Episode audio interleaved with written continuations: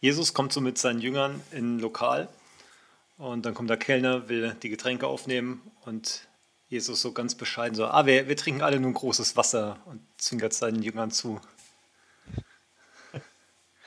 Okay, und damit herzlich willkommen zu unserem Podcast Buchbesprechung Bibel. Wir, das sind, also ich bin der Jonathan, mir zugeschaltet ist der Richard. Und wir wollen heute mit euch das fünfte Kapitel des Matthäus-Evangeliums besprechen. Das heißt, wir fangen heute mit der Bergpredigt an. Die Bergpredigt geht ja über drei Kapitel, also Matthäus 5, 6 und 7 wird uns die nächsten drei Wochen begleiten. Und Richard, wenn du nicht irgendwie noch Vorab-Infos hast, würde ich damit einfach mal loslegen, was ich so rausgefunden habe.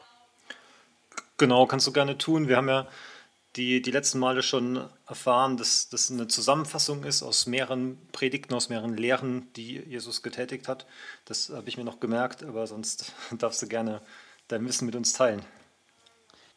Genau, davon gehen die meisten Ausleger aus, dass Jesus jetzt nicht eins zu eins diese Predigt gehalten hat, aber dass Jesus auf jeden Fall viele Predigten gehalten hat mit diesen Elementen. Und genau, wie der Name schon sagt, Bergpredigt, findet diese Predigt auf einem Berg statt. Und wir finden auch eine Parallelstelle in den Evangelien, wo viele Elemente der Bergpredigt enthalten sind. Richard, weißt du, in welchem Evangelium wir diese finden können? Oh, da habe ich jetzt gar nicht so gut aufgepasst, weil du hattest ja erzählt, dass äh, die Evangelien immer in, in Paaren auftauchen. Dann müsste das in, äh, im äh, weiteren äh, chronologischen, in der weiteren chronologischen Erzählung sein. War das Lukas? Also Lukas ist auf jeden Fall richtig, aber ich glaube, sowohl Matthäus als auch Lukas haben ja nicht chronologisch. Also Markus und äh, Johannes haben chronologisch das Evangelium aufgeschrieben. Dann habe ich es falsch hergeleitet, bin aber zum richtigen Ergebnis gekommen. Okay. Ja, perfekt. Äh, wenn die Herleitung nicht bewertet wird, volle Punktzahl. genau, im Lukas-Evangelium äh, Kapitel 6 ist äh, wesentlich kürzer zusammengefasst. Es sind nämlich nur die Verse 17 bis 49. Da fehlen ein paar Elemente, wie zum Beispiel das Vaterunser, was ja auch ein großer Bestandteil oder ein wichtiger Bestandteil der Bergpredigt ist. Und ganz interessant ist, dass im Lukas-Evangelium die Predigt eingeleitet wird, dass Jesus dort auf einem Feld lehrt. Und Matthäus fängt ja an mit, dass es auf einem Berg stattfindet. Und da habe ich die Auslegung gehört, dass es in Israel einen Berg gibt, der ein großes Plateau hat. Also es ist nicht an der Bergspitze des Plateaus, sondern ein bisschen niedriger.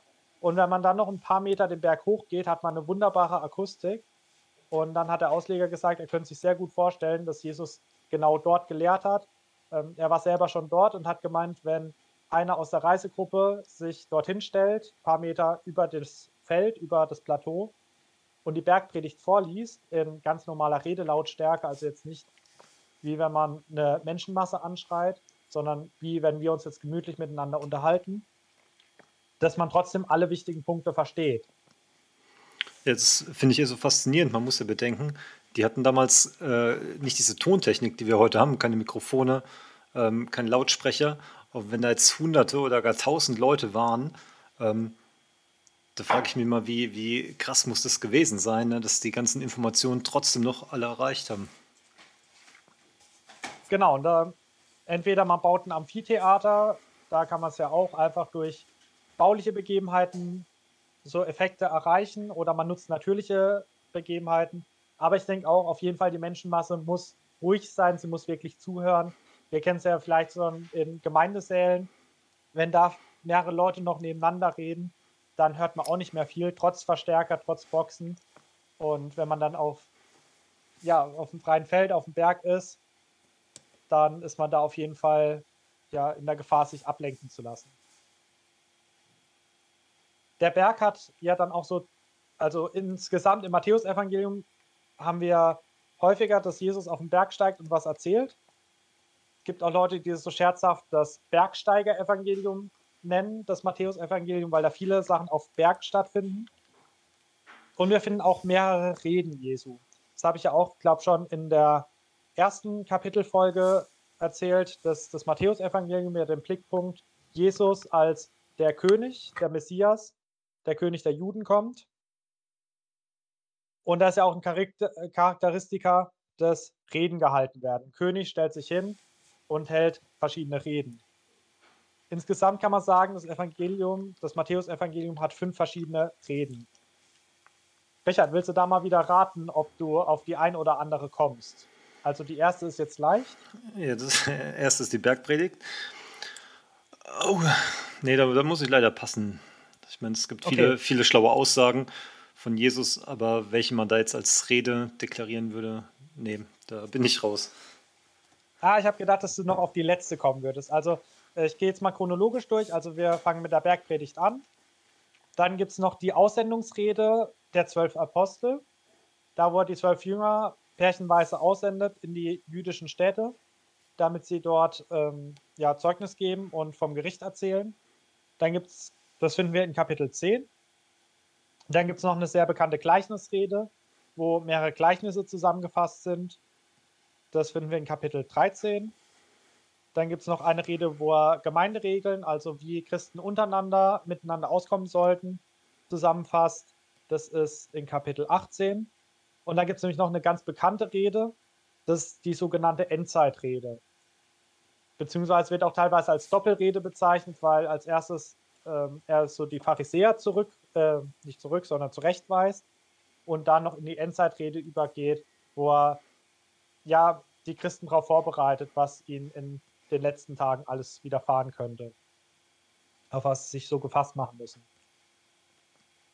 Wie gesagt, heute wollen wir mit der Bergpredigt anfangen. Und auch da stellt sich wieder eine ganz wichtige Frage, weil ja auch ganz viele Ausleger sich da schon drum gestritten haben, und die haben sich nicht nur darum gestritten, weil es ihnen Spaß macht, sondern auch, weil es eine ganz elementare Frage ist, nämlich an wen richtet sich überhaupt die Bergpredigt? Willst du da einfach mal ins Blaue schießen und sagen, an wen sich deiner Meinung nach die Bergpredigt richtet? Dann würde ich danach anschließend ein paar verschiedene Auslegungsvarianten vorlesen und dann kannst du ja vielleicht auf die nochmal eingehen, was so dein Bauchgefühl dazu ist. Ja, genau. Es beginnt ja mit den, den Versen, wo es heißt, dass Jesus auf den Berg geht und dass äh, viel Volk bei ihm war. Ähm, das äh, wird die Folge sein aus, äh, wie wir aus dem letzten Kapitel gelesen haben, die ganzen Heilungswunder. Da sind die alle mitgelaufen. Und dann geht Jesus auf diesen Berg und spricht zu diesen Leuten. Aber vorrangig äh, steht hier auch in Vers 2, dass er zu seinen Jüngern spricht.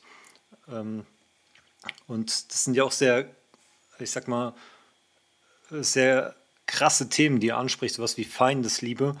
Ähm, das kann man natürlich nur als, als schon gläubiger Christ wirklich praktizieren. Das ist jetzt nichts, wo man, wo man zu jemandem, der noch keine Beziehung zu Gott hat, hingeht und sagt, hier, du sollst dein, deine Feinde lieben.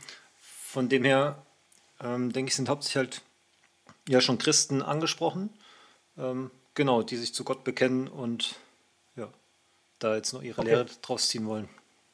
Da würdest du jetzt sagen, ist aber auch heutzutage für alle Christen gültig. Ja.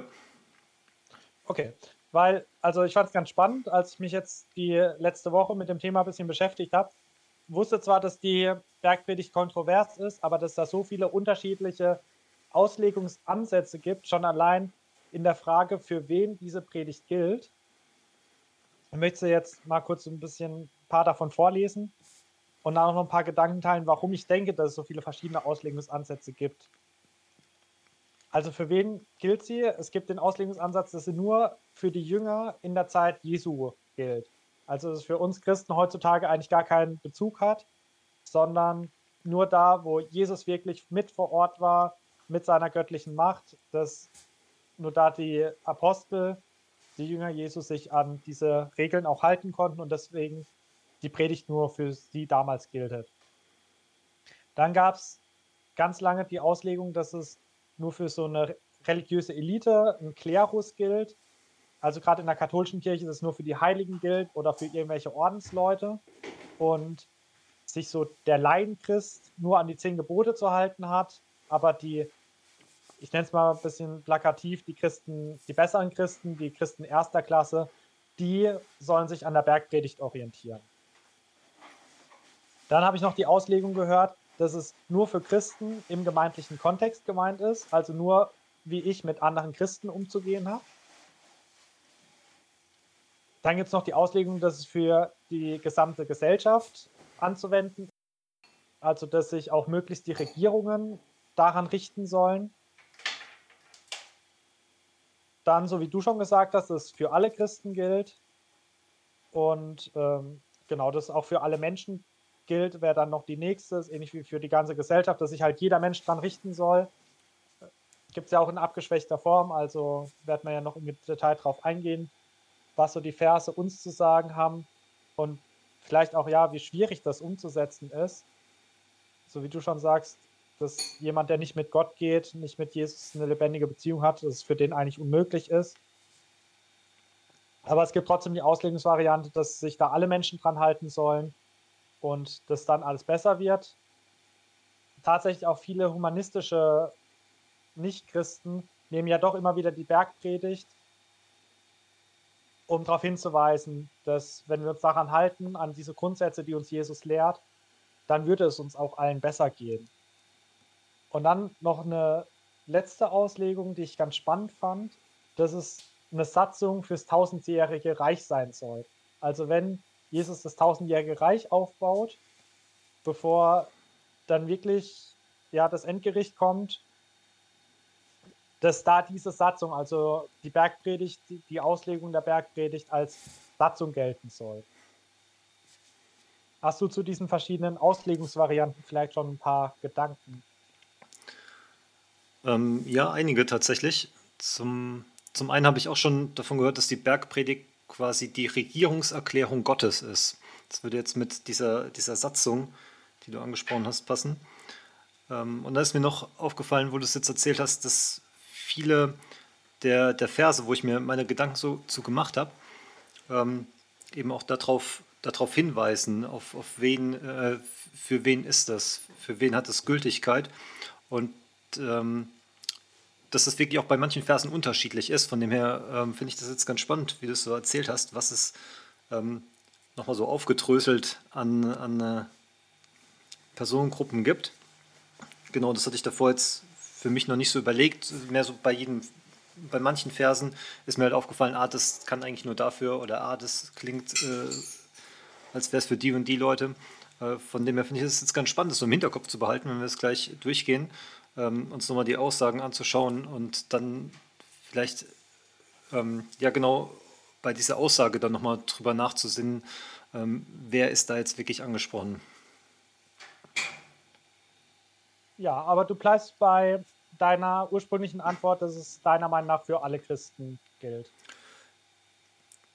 Genau, also ich würde das so verstehen, weil einfach sehr viele ähm, sehr grundlegende Sachen ähm, geklärt werden. Ähm, genau, und ein bisschen, wie, wie du, ich glaube, in der zweiten Personengruppe gesagt hast, äh, egal, ähm, dass es für die etwas elitäreren Christen sind. Ähm, da, da bin ich auch bei ein, zwei Versen drüber gestolpert, wo, wo es heißt, ne, wer das nicht tut, der hat im Himmelreich kein hohes Ansehen. Wer es aber tut, hat ein hohes Ansehen. Also es, es geht da schon um die Leute, die irgendwann in Gottes ewiges Reich reinkommen werden. Und da dann nur noch das Lohngericht quasi. Ne? Also es sind jetzt auch keine Gebote. Das heißt ja jetzt nicht so, du musst deine Feinde lieben. Ähm, Genau, es ist, ist mehr ein so der, der Bonus, den man noch dazu machen kann. Von dem her kann ich diesen, diesen Ansatz, das ist äh, ja für, für die, die noch Pluspunkte sammeln wollen, ähm, ist, ähm, den kann ich durchaus nachvollziehen, weil ja, wie gesagt, aus manchen Versen auch sehr deutlich wird, dass es nicht heilsentscheidend ist, dass man trotzdem ins Himmelreich kommen kann, ohne sich daran zu halten, sage ich mal.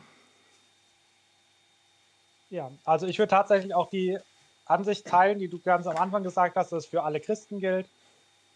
Weil ich glaube auch, dass Nicht-Christ mit ja, vielen Sachen gar nicht so viel anfangen kann. Natürlich, es kann jeder Mensch davon profitieren. So wie ich ja auch gesagt habe, dass viele humanistisch geprägte Nichtchristen die Bergpredigt trotzdem sehr hoch halten und sagen, das sind gute Werte, wenn auch vielleicht ein bisschen zu ideell, dass man sie gar nicht einhalten kann. Aber trotzdem denke ich, dass ja jeder Christ sich an diesen Werten orientieren soll, dass er sich daran auch prüfen soll. Ich glaube nicht, dass es nur für die Jünger in der damaligen Zeit war, weil das meiste, was in der Bibel steht, hat ja auch für immer einen Kontext. Also jede Generation, die die Bibel in die Hand nimmt und liest, soll daraus ja auch was lernen und Lehren ziehen.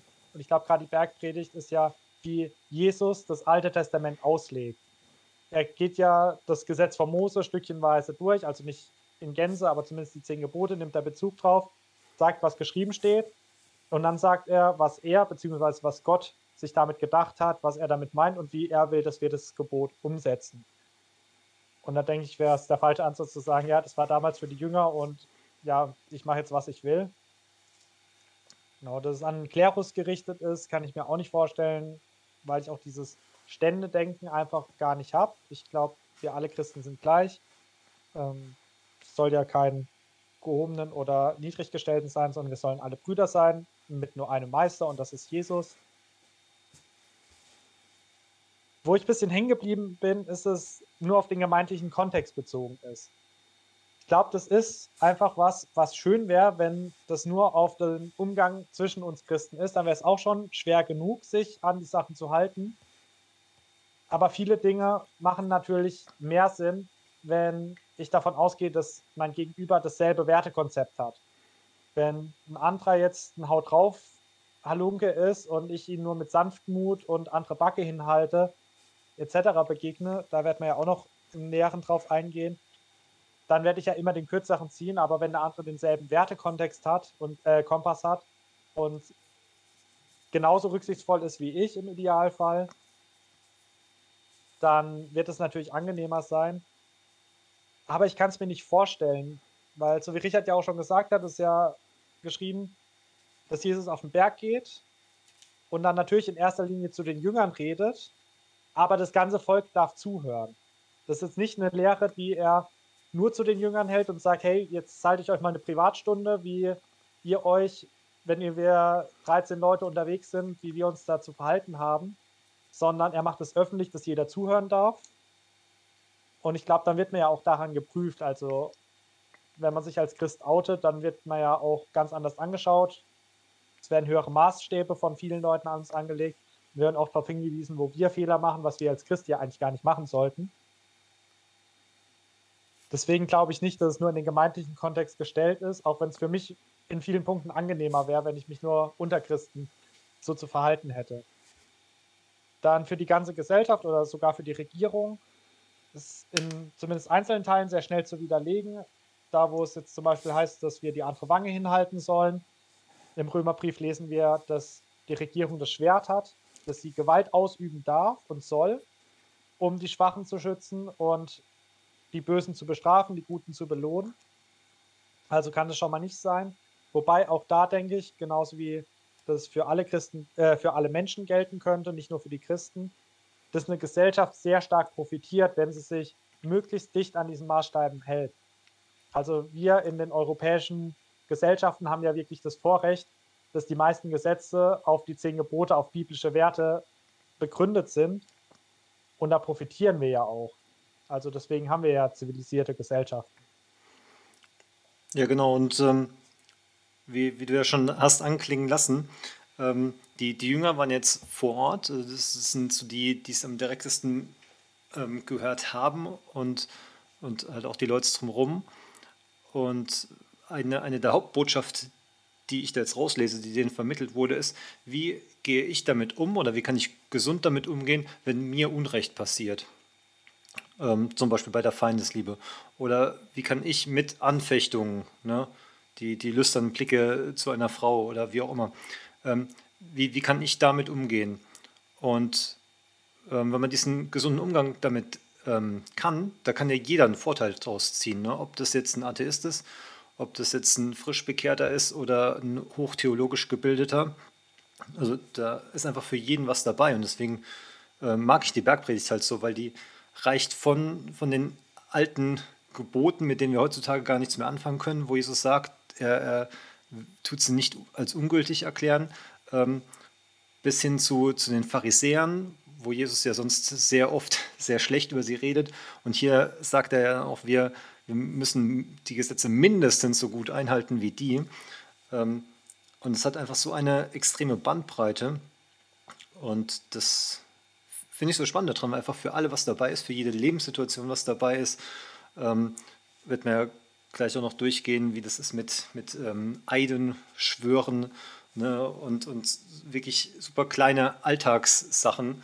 Ähm, genau, und das finde ich ähm, das universell Einsetzbare daran und weshalb es auf jeden Fall jeder Mensch für sich ähm, ja gerne versuchen sollte umzusetzen. Ja, ich denke, dass wir uns dann eh auch im Laufe der Betrachtung oder vielleicht auch am Ende der Betrachtung nochmal zusammenfassen, ob ich jetzt oder ob wir jetzt bei unserer Meinung bleiben, dass es für alle Christen gilt, oder ob wir das vielleicht auf einzelnen Punkt nochmal in einem anderen Licht betrachten wollen. Aber ich denke, das ist ja auch, ja, die Gefahr zwar auch an so vielen Auslegungsvarianten, aber auch der Reichtum, dass man so viele verschiedene Auslegungsvarianten mal hören dürfte, dass man die am, anhand der Schrift, anhand Gottes Wortes prüfen darf und ja, schauen kann, was da wirklich passt. Was ich auch noch ganz spannend fand bei den verschiedenen Auslegungsvarianten, ich habe leider kein Originalzitat von Luther gefunden, aber verschiedene Ausleger haben auch auf Luther Bezug genommen und sie haben teilweise vorgeworfen, er hat es relativ einfach gemacht, weil er gesagt hat, die Bergpredigt dient nur dazu, dass der Mensch seine Sünden erkennt. Und ich weiß nicht genau, wie Luther jetzt die Bergpredigt selber gesehen hat, aber ich glaube auch, dass es ein elementarer Teil ist, dass wir erkennen, dass wir dem nicht gerecht werden. Also selbst wenn ich jetzt der Meinung bin, ich halte die zehn Gebote, weil ich niemanden umgebracht habe, weil ich niemand die Frau geklaut habe und so weiter, weil ich nichts gestohlen habe. Aber dann lese ich die Bergpredigt, wenn ich dann immer noch rausgehe und sage, ja, ich stehe gerecht vor Gott und ich bin ein guter Mensch, dann habe ich irgendwas falsch gemacht oder alles richtig. Wenn du jetzt nicht noch irgendwie Gedanken zu dem Rahmen der Bergpredigt hast, zu dem Vorab, würde ich sagen, gehen wir gleich rein. Das können wir sehr gerne machen. Wir haben jetzt eh schon doch einige Themen rausgegriffen. Ähm, genau, dann können wir uns ja auch gleich reinstürzen. Genau, mit dem Anfang hattest du ja schon die ersten zwei Verse so genannt, dass alles anfängt, dass das Volk ähm, kommt zusammen. Jesus sieht das Volk, sieht eine große Menschenmenge, geht auf den Berg und er setzt sich erstmal. Das ist ja vielleicht für unseren Kontext auch ganz spannend, wenn wir jetzt eine Rede halten würden, würden wir uns eher hinstellen. Dann redet man nochmal lauter, wenn man steht. Wenn man sitzt, es hat irgendwie eher was Gemütliches, was Behagliches. Aber es war damals tatsächlich auch Tradition von den Pharisäern, also die Schriftgelehrten, die Pharisäer in der Synagoge. Wenn sie die Schrift, die Tora gelesen haben, sind sie gestanden aber dann zum Auslegen, zum Lehren haben sie sich hingesetzt. Und das finde ich auch ganz spannend, dass Jesus diese Tradition aufnimmt, dass auch er sich hinsetzt zum Lehren. Und ja, das ist ja eigentlich auch eine Auslegung von den zehn Geboten. Genau, dann haben wir ja auch schon gesagt, die Jünger treten hinzu. Und ich stelle es mir so vor, dann ist Jesus und seine Jünger, wir wissen nicht, ob es jetzt nur die vier sind, von denen wir jetzt die Berufung schon gehört haben, oder ob es da schon mehr waren, wo wir die Berufung später noch hören. Aber dass dann so ein kleiner Haufen da sitzt und Jesus mit den Jüngern redet und das Volk kann trotzdem zuhören, alle, die mit auf den Berg gekommen sind. Und dann fängt es ja an, prominent, auch sehr wichtige Verse mit den Seligpreisungen. Ja, genau. Die Seligpreisungen, die sind ja relativ bekannt und äh, vor allem halt auch, auch sehr wohlklingend. Und ähm, ich habe von, von einem Ausleger gehört, der ähm, das Wort selig vom Urtext ja ein bisschen ähm, anders übersetzt hat. Ähm, zu gratulieren sind die, ne, weil selig ist für unseren heutigen Sprachgebrauch ein bisschen äh, schwierig, ein bisschen verstaubt. Ne? Aber so denen kann man dazu gratulieren ne, wenn sie ähm, hier äh, geistlich arm sind und so. Und das fand ich einen, sehr schönen, schönen Übertrag, weil ähm, das zeigt nochmal so ein bisschen, es ist nicht notwendig, also auch wenn ich jetzt nicht zu dieser Personengruppe gehöre, wenn ich jetzt nicht des Glaubenswillen verfolgt bin, dann, dann ist es kein Nachteil für mich. Ne? Aber wenn ich zu denen gehöre, dann kann man mir dazu gratulieren. Genau, und das macht einfach so dieses, dieses Sahnehäubchen, finde ich, nochmal ein äh, bisschen deutlicher. Genau, und dann habe ich halt auch die, die Verse für mich mal ähm, nochmal gelesen und das selig ausgetauscht durch zu gratulieren sind die. Und ähm, das klingt dann doch auch ganz nett. Das stimmt, das ist ein spannender Gedanke, das mal ins heutige oder ja nicht ins heutige Deutsch, sondern so zu übersetzen, dass man es vielleicht auch mal nochmal anders betont. Es gibt ja auch das glückselig, also glückselig sind die. Ich finde auch, das Wort selig ist ja immer so ein bisschen schwierig, weil das assoziiert man ja oft mit der Vorstufe zum Heiligsein. In der katholischen Kirche gibt es ja die Seligsprechung und die Heiligsprechungen. Und es hört sich so nach der Vorstufe an.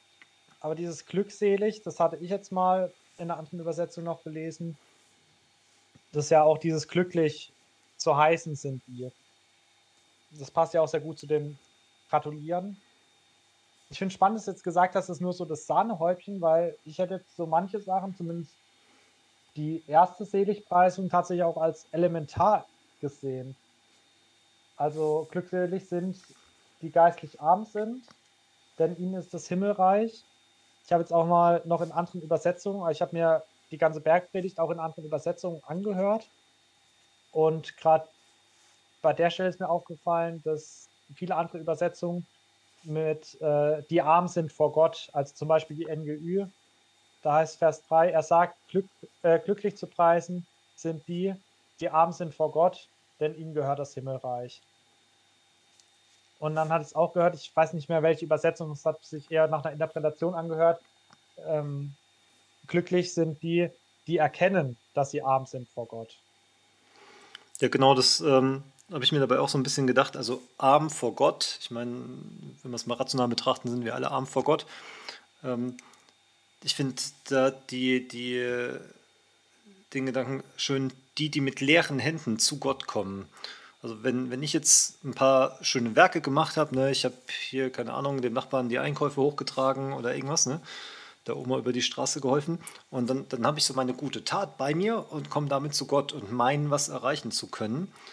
Und dann bin ich vor Gott nicht arm, weil dann, dann habe ich was. Ne? Aber wenn, wenn ich einsehe, okay, ähm, vor, vor, Gott habe ich nichts, ich kann, kann ihm nichts bringen, was, was irgendwas wieder gut machen würde, was irgendwas wieder aufbauen würde. Ähm, deswegen ist auch diese Einsicht, von der du sprachst, ne? die, die erkennen, dass sie arm sind, ähm, finde ich so das Wichtige. Und ja, wie, wie du auch gesagt hast, eine, eine der wichtigsten von diesen Seligpreisungen, ne, so die, die relevante. Weil jeder, der, der meint, er ja, vor Gott ist erreicht, der braucht nichts mehr, der wird halt von Gott auch nichts mehr bekommen. Ne? Wer leere Arme hat, dem kann was gegeben werden. Ne? Und bei den ganzen Seligpreisungen sind, sind ja Verheißungen, was man bekommt. Also es geht ja um, um Sachen, die uns ähm, zugesagt, die uns geschenkt werden. Und äh, genau, um ein Geschenk, äh, Geschenk entgegenzunehmen, klar, brauche ich erstmal leere Hände. Das ist so ja, die, die Grundvoraussetzung. Ja, genau. Und bei den Sachen, die wir geschenkt bekommen, ist das natürlich auch so die größte. Also natürlich getröstet werden ist ja auch schön, aber das Himmelreich erlangen ist ja unser aller Ziel. genau so wie du es gesagt hast, da muss ich mit leeren Händen kommen. Ich muss eingestehen, dass ich nichts zu bringen habe.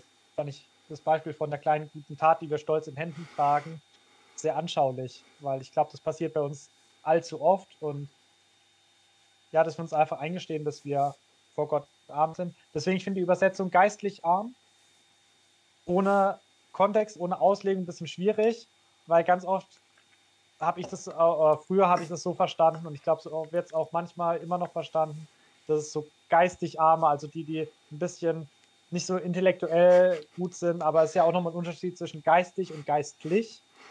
Aber ja, was ist ein geistlich Armer? Und deswegen finde ich auch die Übersetzung arm vor Gott oder halt auch tatsächlich die Interpretation, die erkennen, dass sie arm sind vor Gott, die wirklich mit leeren Händen vor Gott stehen, finde ich da wirklich sehr gelungen. Genau, gerade weil der geistlich arm äh, könnte ja auch sonst interpretiert werden als theologisch ungebildet zum Beispiel. Und das, das ist hier definitiv nicht gemeint. Genau, da geht es ja wirklich um, ähm, erkenne ich, wie, wie mein Level im Vergleich zu Gott ist. Also was, was bin ich vor Gott, dass ich halt nur ein kleiner Sünder bin und nicht jemand, der Ansprüche stellen könnte. Ja, bei allen Seligpreisungen sehen wir auch, dass sie extrem konträr laufen zu dem, was die Welt so nennt. Also wenn jetzt ich mich auf den Marktplatz stellen würde und sagen würde, äh, glückselig sind die oder so wie du gesagt hast, zur Beglückwünschung sind die, da würde ich bestimmt andere Dinge erwarten, wenn das auf dem Marktplatz propagiert wird. Da würde ich erwarten, wenn man so überlegt, ja, wen würde ich hier so beglückwünschen? Glücklich sind die Reichen, die Schönen, die Gesunden, die Starken, die Kräftigen, die, die was aus ihrem Leben gemacht haben, die Self-Made Mans und so weiter. Und Jesus fängt hier halt ganz anders an. Er beglückwünscht die, die wir aus menschlicher Sicht vielleicht bedauern, vielleicht sogar ein bisschen verachten würden. Also die, ich fand dein Gedanke mit dem theologisch nicht so gebildet, passt ja da doch manchmal ganz gut. Also, weil es gerade so unpassend ist. Natürlich, wir sollen jetzt nicht versuchen, möglichst wenig theologische Bildung zu erlangen, damit wir geistlich arm sind und dass wir dann das Himmelreich kriegen. Das wäre komplett die Sache auf den Kopf gestellt. Aber wenn ich halt erkenne, dass ich geistlich arm bin, dass ich arm vor Gott bin, dann kann mir Gott dann auch überhaupt erst Erkenntnis geben. Wenn ich schon meine, ich bin da gefüllt und ich brauche gar nichts mehr, ich habe schon alles, dann ja, werde ich ja nie was von Gott annehmen. Aber jetzt auch so die anderen Seligpreisungen, also die zweite ist ja dann selig sind, die Leid tragen. Das ist ja jemanden, wenn ich sehe, es geht jemand schlecht, dann gehe ich ja nicht hin und sage, hey, herzlichen Glückwunsch, dir geht's schlecht, sondern ja, ich bedauere ihn, ich leide vielleicht auch mit, ich versuche ihm zu helfen. Ja, genau, weil viele der Seligpreisungen ähm, beziehen sich auf ein Defizit. Ne? Also die arm sind vor Gott ne? oder die nach Gerechtigkeit hungern. Ähm, und wir würden jetzt rein menschlich gesehen niemanden zu, zum Defizit gratulieren. Aber Gott kann das halt, weil er es auch ausfüllen kann. Ne? Und weil er weiß, ne, ähm, die nach Gerechtigkeit hungern, die werden satt werden. Ne? Und äh, wir als Menschen würden halt niemandem gratulieren, weil wir diesen, diesen Hunger nie stillen könnten. Genau, und das ist halt das Schöne, dass, dass diese Aussage von einem Gott kommt, der halt das ganze Negative ähm, ins Positive wieder verkehren kann. Und natürlich auch umgekehrt, also bei Gott ist ja so vieles umgekehrt, die, die Ersten werden die Letzten sein. So. Ähm, das heißt, die, die jetzt nicht nach Gerechtigkeit hungern, ähm, über die steht jetzt nicht da, ob die satt werden oder nicht. Ne? Und ähm, genau, das ist wieder diese, diese, dieser krasse Gegensatz von, von der Welt und Gott.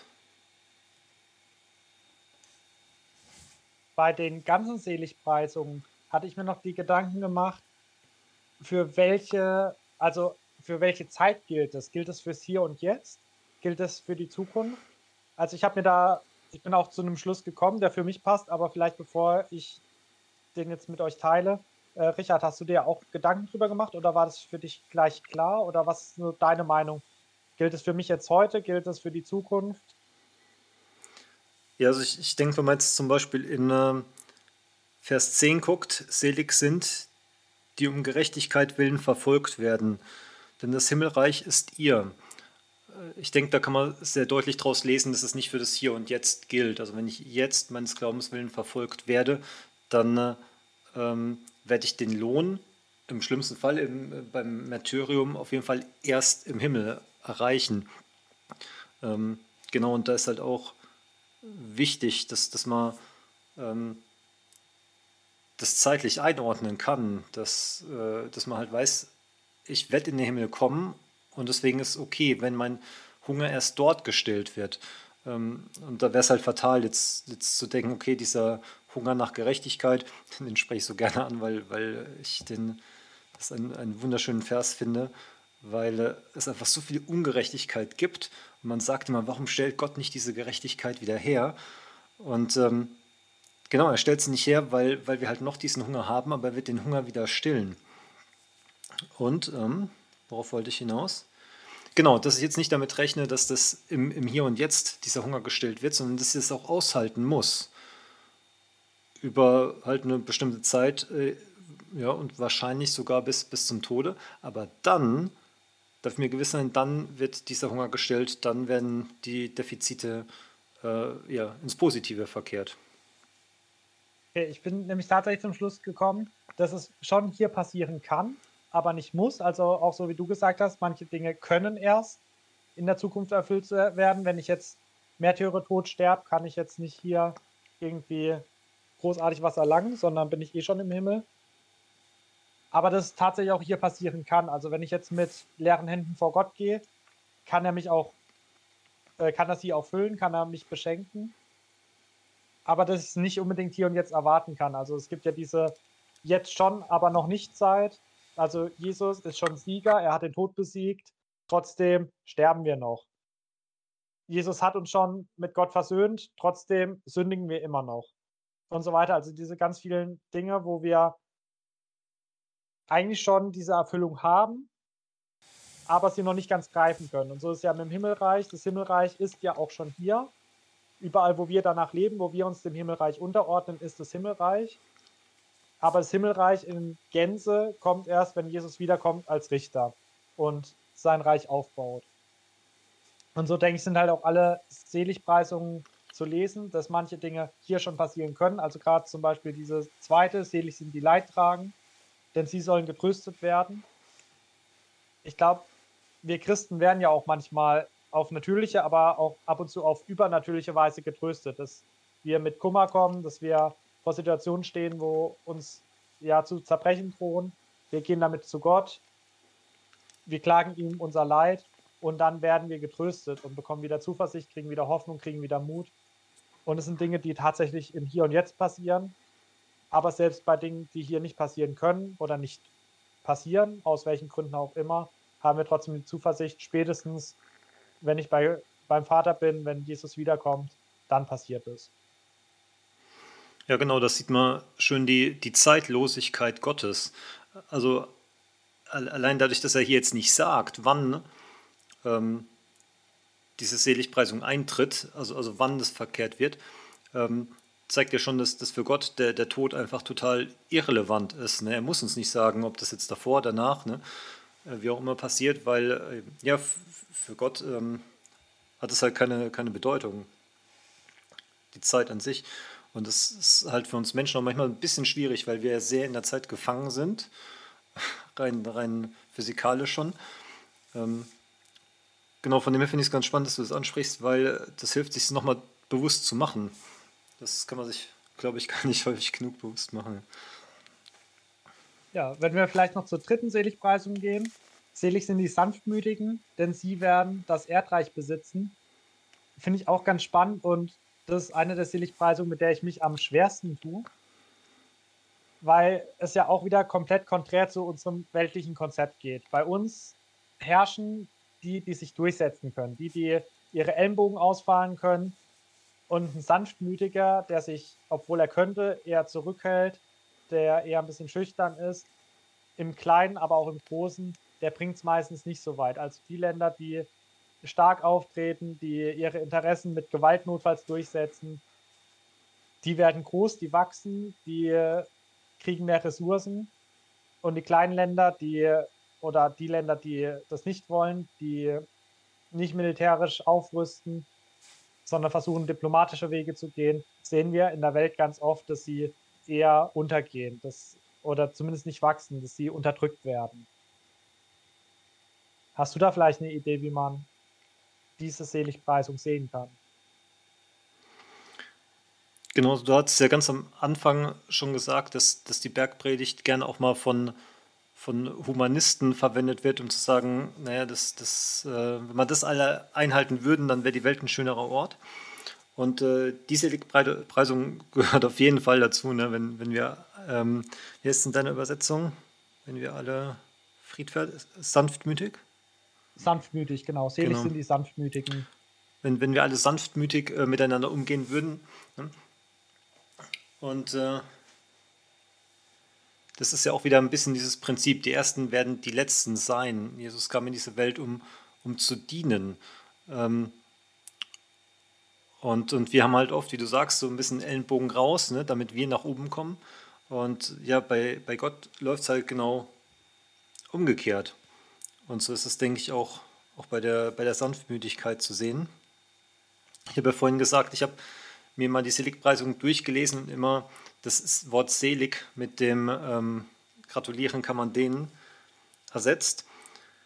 Ich habe sie dann aber auch nochmal durchgelesen als, als Checkliste. Ich weiß nicht, ob du das auch schon mal gemacht hast, die Seligpreisung durchgeguckt. Oh, passt das auf mich zu? Passt das denn auf mich zu? Ne? Weil ich, ich möchte ja selig gepreisen sein. Ich möchte, dass man mir äh, dazu gratulieren kann. Und gerade bei sowas wie sanftmütig, ne, da, da fängt man schon auch an zu überlegen, so, bin ich wirklich ein sanftmütiger Mensch? Ne? Klar bin ich sanftmütig, aber das wird wahrscheinlich, wenn die meisten von sich behaupten. Und das, das finde ich so interessant, wenn man sich da mal selber hinterfragt, gehöre ich zu diesen Leuten, zu dieser Personengruppe? Ähm, bei manchen kann man ziemlich klar sagen, ja, das passt, ne? Und bei, bei manchen ne, bin ich reinen Herzens, wie es jetzt in Vers 8 heißt. Ähm, ja, da kann man oder darf man, denke ich, auf jeden Fall auch immer ein bisschen an, an sich selber arbeiten. Genau, von dem her ist es, glaube ich, nicht immer so ein Schwarz-Weiß, ne? man ist es oder man ist es nicht, ähm, sondern durchaus ein, ein Punkt, wo, wo man vielleicht auch einfach nur, äh, ja, einfach wo was sieht, wo man an sich selber arbeiten kann. Genau, ein bisschen mehr nach dem Herzen Gottes zu leben. Ja, ich denke, ganz oft ist es ja auch situationsabhängig. Ich würde mich jetzt auch generell eher als sanftmütig bezeichnen. Gegenteil wäre ja jähzornig. Aber es gibt natürlich auch immer wieder Situationen, wo man einfach mal sich aufregt, wo man nicht so sanftmütig ist, wo man wütend wird, wo man vielleicht auch mal ausfallen wird. Genauso bei der Checkliste muss ich jetzt an das geistlich Arm denken, also arm vor Gott. Das ist natürlich was, was man sich eigentlich nicht auf seine Checkliste schreiben will. Man will ja nicht sagen, okay, ich bin geistlich arm. Aber ja, natürlich, es gibt immer wieder Situationen, wo ich diese Armut auch anerkenne, wo ich einfach merke, dass ich Gott nichts zu bringen habe. Aber es gibt auch immer wieder Situationen, wo ich dann doch stolz bin, was für ein toller Christ ich doch bin. Und wo ich dann meinen, mit vollen Händen vor Gott zu stehen, was natürlich nicht stimmt. Aber das finde ich auch spannend, diese Lesweise. Was trifft auf mich momentan zu oder in welcher Situation trifft was auf mich zu? Ich glaube, bei der dritten Seligpreisung habe ich deswegen auch so ein bisschen meine Probleme. Du hast ja gesagt, es wird dann vielleicht auch erst am Ende in Erfüllung gehen. Aber gerade dieses mit Erdreich besitzen, das deutet ja eigentlich darauf hin, dass es nicht erst in der Ewigkeit in Erfüllung ist, außer es ist damit die neue Erde gemeint. Was ich mir da tatsächlich vorstellen könnte, ob das tausendjährige Reich damit gemeint ist, das Friedensreich Gottes hier auf Erden. Aber ja. Ja, ich denke, ähm, dass das, wie ich eben gesagt habe, das ist kein so schwarz-weiß. Ähm, ich denke, als, als äh, gläubiger Christ sollte man immer bemüht sein, sanftmütig zu sein. Und ähm, von dem her wird auch jedem gläubigen Christ ein, ein Stück weit das, das Erdenreich zu, zuteil werden. Ähm, genauso wie wenn, wenn wir jetzt in Vers 8 schauen, ähm, da heißt es, selig sind, die reinen Herzens sind, denn sie werden Gott schauen. Und äh, da wäre es ja auch sehr schade, wenn alle Leute, äh, wenn man jetzt alle Leute in, in, zwei Gruppen einteilt und die, die halt nicht rein Herzens sind, dann in Gottes ewigen Reich sind, aber ihn nicht angucken dürfen. Also ich, ich glaube, dass da schon alle Anteile haben, aber auch alle ein bisschen drauf zuarbeiten sollen. Also so würde ich. Sorry, ja, genau so würde ich das für, für mich verstehen. Gerade bei der Seligpreisung, äh, selig sind die reinen Herzens sind, da habe ich mir auch überlegt, wer hat denn schon ein reines Herz? Also ich glaube, kein Mensch kann sagen, ich habe ein reines Herz. Und da denke ich auch wieder, wir dürfen uns ja auch da beschenken lassen. Wenn ich merke, da habe ich Defizite, da muss ich an mir arbeiten, da kann ich das natürlich auch vor Gott bringen, weil es gibt ja auch ganz viele Bibelstellen, wo es heißt, dass Gott uns ein neues Herz schenkt, dass er uns das steinerne Herz wegnimmt, das verhärtete Herz und uns ein fleischernes, ein geistgefülltes Herz gibt. Und also Gott kann uns da auch reine Herzen schenken. Ja, genau, zum, zum einen dieses, ne, dieses steinerne Herz wegnehmen, finde ich, find ich ein schönes, schönes Bild dafür. Aber auch einfach wahrhaftig zu sein oder integer, ähm, wie wir ja auch später noch lesen werden, ne, dein Ja soll ein Ja sein, dein Nein soll ein Nein sein. Ähm, so, genau, so ein bisschen sich, sich nichts zu Schulden kommen zu lassen, sondern halt einfach äh, eine durch und durch vertrauenswürdige Person zu sein. Das kann ich mir auch gut vorstellen, dass es so ein Stück gemeint ist mit ein reines Herz haben. Äh, und vor allem ist das halt auch ein Punkt, wo man an sich arbeiten kann, wo man wirklich überlegen kann, am Moment, ähm, in den und den Situationen, da neige ich dann vielleicht doch zum Flunkern. Genau, anders wie jetzt in der Seligpreisung dann ab Vers, Vers 10 bis 12, ähm, wo man ja dann doch ziemlich deutlich unterscheiden kann. Da geht es jetzt um, um Leute, die des Glaubenswillen verfolgt werden. Ähm, das ist jetzt nichts, wo ich sagen würde, da, da kann ich an mir arbeiten, dass ich mehr verfolgt werde. Ähm, genau, so will ich halt auch ein bisschen unterteilen. Es, es gibt Sachen, die, die ich proaktiv machen kann und es gibt manche Sachen, die, die widerfahren mir einfach. Aber da kriege ich dann von Gott die Zusage, ähm, genau, dass es mir doch wieder zum, zum Positiven dienen wird. Ja, sehr ähnlich wie bei den Leidtragenden. Wir sollen ja jetzt auch nicht schauen, dass es uns schlecht geht, dass wir leiden, sondern ja, das ist ja eine Zusage für die Situation, wo das passiert.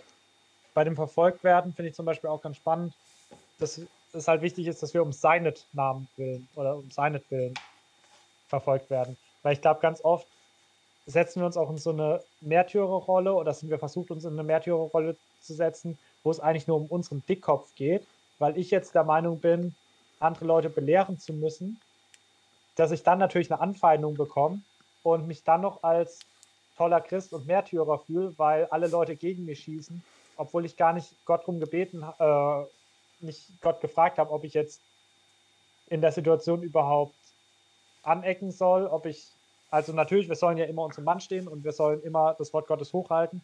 Ich glaube, manchmal mache ich, machen wir das vielleicht nicht um Gottes Willen, sondern um unseren Willen, um irgendwie unseren Stolz, unsere, ja, unseren Dickkopf durchzubringen.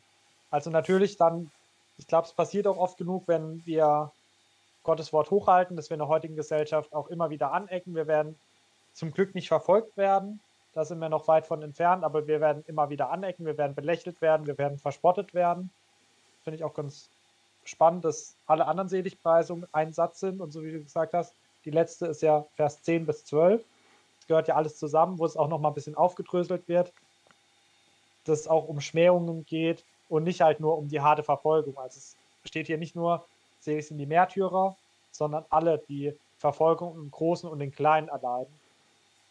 Und ich denke, das wird uns ja auch allen widerfahren, wenn wir standhaft im Glauben sind, wenn wir uns wirklich an Gottes Maßstäbe halten, dann werden wir immer wieder anecken. Aber ja, wie gesagt, manchmal denke ich, ist es auch eher um unsere Willen und unseres Dickkopfes willen. Ja, genau. Ich hatte ähnliche Gedanken, als ich es gelesen habe. Ähm, da, da, fällt natürlich sehr direkt ins Auge, dass hier explizit ähm, es um die geht, die um, um Gottes Namen willen verfolgt werden. Und ja, bei mir hat sich auch gleich die Frage so aufgestellt, was ist denn mit den ganzen anderen Verfolgten? Ne? Angenommen, jemand wird wegen seiner Herkunft, seiner Hautfarbe, was auch immer, verfolgt, dann, dann geht es dem ja nicht, nicht gerade besser. Aber für den gilt es dann offensichtlich nicht. Also ich, ich bin mir sicher, dass, dass äh, Gott natürlich auch da äh, Gerechtigkeit schaffen will. Ähm, und ich habe es für mich so ein bisschen beantwortet, dass ähm, Gott dann nochmal einen extra Stellen, äh, einen höheren Stellenwert dem einräumen will. Weil es natürlich nicht schön verfolgt zu werden, egal aus welchem Grund. Aber wenn man ähm, verfolgt wird, weil man sich zu Gott bekennt und da standhaft ist, dass da dann halt nochmal ein, ein besonderer Lohn drin ist. Genauso so habe ich das gelesen. Also dann ähnlich wie es bei den Märtyrern ist, wie es, ich glaube, in der Offenbarung steht, dass die Märtyrer einen besonderen Platz im Himmel bekommen. Und wenn ich jetzt Opfer eines Raubüberfalls wird, dann ist es natürlich auch schlimm und Gott sieht es. Und ja, du hast ja auch schon die Gerechtigkeit wieder angesprochen. Äh, Gott will auch da Gerechtigkeit für. Aber trotzdem hat es halt nicht diesen Stellenwert wie ein Märtyrer, der wirklich so standhaft im Glauben ist, dass er sich deswegen, oder dass er deswegen umgebracht wird. Wolltest du noch auf die vierte Seligpreisung mit der Gerechtigkeit kommen? Weil du schon manchmal angenannt hattest. Ja, ich habe den nur mehrfach jetzt äh, angesprochen, weil das eine, eine Seligpreisung ist, die, mit der ich mich sehr gut identifizieren kann. Ähm, also der selig sind, die Hunger nach Gerechtigkeit haben. Ähm, das sind ja auch, äh, ist ja auch anders ausgedrückt, Leute, die den Ungerechtigkeit auffällt. Das kann entweder sein, dass er einem selber widerfährt oder man sieht sie bei anderen. Und ich, ich nehme es halt immer wieder wahr, dass unsere Welt absolut voll von Ungerechtigkeit ist und man sich da immer sehr, sehr machtlos fühlt. Eben weil, wie wir es jetzt auch schon hatten, in der Ellenbogengesellschaft, ne, ähm, das ist ungerecht und ne, dass, dass sich dann Leute durchsetzen, einfach nur weil sie stärker sind und man, man kann nichts dagegen machen, weil die anderen halt stärker sind. Und ähm, deswegen mag ich diese Seligpreisung so sehr, weil da halt einem Menschen in Ungerechtigkeit, in Ohnmacht, weil er nichts daran ändern kann, ähm, genau ein, ein Ausgleich zugesagt wird. Und weil es halt auch, ähm, wie ich es ja so gerne habe, äh, sowohl im ganz Kleinen, in, in meinem privaten Leben äh, Anwendung findet, aber man kann es halt auch, du hattest vorhin von, von ganzen Staaten, man kann es halt auch im, im Großen sehen ne? oder, oder, auch große und kleine Ungerechtigkeiten. Ähm, dass da jetzt nichts drüber ausgesagt wird, interpretiere so, dass es für alle äh, Ungerechtigkeiten gilt. Genau, und das, deswegen mag ich die Seligpreisung einfach besonders. Ja, du hast ja vorhin auch noch den Gedanken aufgeworfen, ob dann die, die nicht nach der Gerechtigkeit hungern, ob die dann einfach nicht gesättigt werden. Ich stelle es mir so vor, also Gott wird ja Gerechtigkeit herstellen, also Jesus wird wiederkommen als Richter wird dann Gerechtigkeit wiederherstellen. Und die, die darüber geklagt haben, denen Gerechtigkeit aufgefallen ist, hat es ja auch gesagt, denen es überhaupt erst ins Auge fällt, die werden dann sich darüber freuen, dass es gerecht ist. Und ich glaube, den anderen wird es einfach mehr oder weniger egal sein. Also wenn ich jetzt nicht nach Gerechtigkeit hunger, wenn ich da keine Sehnsucht habe, wenn ich da einfach schon gesättigt bin, oder wenn mir die Gerechtigkeit gar nicht erst auffällt, dann ja, werde ich dann bin ich ja schon satt, dann werde ich da nicht gesättigt werden müssen. Ja, oder wenn man, wenn man halt ähm, Grund der Ungerechtigkeit ist, das äh, lesen wir auch in, in äh, ähm, anderen Büchern, wie total unterschiedlich auf die äh, Ankündigung von Gottes Gericht äh, reagiert wird. Weil äh, ähm, um jetzt das, das Gleichnis von, von der Witwe zu bemühen, ähm, der ihr Haus weggenommen wurde, ich glaube, es war das Haus, und die dann immer wieder zum Richter rennt, ähm, die will Gerechtigkeit, die will, dass da jemand hingeht und Recht spricht. Die Leute, die ihr aber das Haus weggenommen haben, die wollen es nicht. Ne? Also die haben jetzt keinen, den dürstet jetzt nicht nach Gerechtigkeit, ne? weil das wird ja heißen, die müssten das Haus wieder zurückgeben. Ne? Ähm, genau, also wenn wir Ungerechtigkeit haben, dann haben wir oft einen, der, der Schaden hat und einen, der profitiert. Also manchmal, oft haben wir auch einfach nur zwei Verlierer. Ähm, und wenn ich jetzt ein Profiteur von Ungerechtigkeit bin, dann, wenn dann ein Gott kommt und es wieder ausgleicht, dann hat man da natürlich einen Nachteil. Also das ist ja wieder so die, die Umkehrung, von der es vorhin schon hatte. Ja, das stimmt. Und das ist ja auch wieder was, wo man sich wieder an die eigene Nase packen kann und selber mal überlegen, wo man anderen Leuten gegenüber ungerecht war. Also vielleicht auch da wieder, wenn man die Checkliste durchgeht, die du ja vorhin genannt hattest, merkt, ah, mir dürstet es gar nicht so nach Gerechtigkeit. Und dann überlegt ja, warum? Ah, vielleicht, weil ich auch manchmal selber ungerecht behandle. Oder tatsächlich, ich glaube, das passiert uns auch ganz oft, dass wir zwar laut nach Gerechtigkeit schreien, wenn es uns irgendwie trifft, wenn wir die Leidtragenden sind, die Benachteiligten, und es gar nicht sehen, wenn wir uns irgendwie durch eine Ungerechtigkeit einen Vorteil erkämpft haben. Deswegen, also wenn wir nach Gottes Gerechtigkeit schreien, müssen wir sehr, sehr vorsichtig sein, damit er uns nicht irgendwie zu Gericht zieht. Also ich glaube, das ist da auch ganz wichtig bei dieser Seligpreisung. Ja, das stimmt, das ist super spannend. Da habe ich so noch nie gesehen, dass man das, ähm, dass man zweierlei Nutzen draus ziehen kann. Zum einen, wenn mir Unrecht äh, widerfährt, äh, wird mir zugesagt, okay, dieser Hunger wird wieder gestillt nach Gerechtigkeit. Und zum anderen, wie du jetzt gesagt hast, so ein bisschen, ähm, um mich selber zu testen, ne, neige ich vielleicht dazu, andere Leute ungerecht zu behandeln. Also, ne, man will ja auf keiner Seite vom, vom Gaul runterfallen. Ähm, genau, und das ist, denke ich, zur, zur Selbstreflexion wirklich hervorragend geeignet.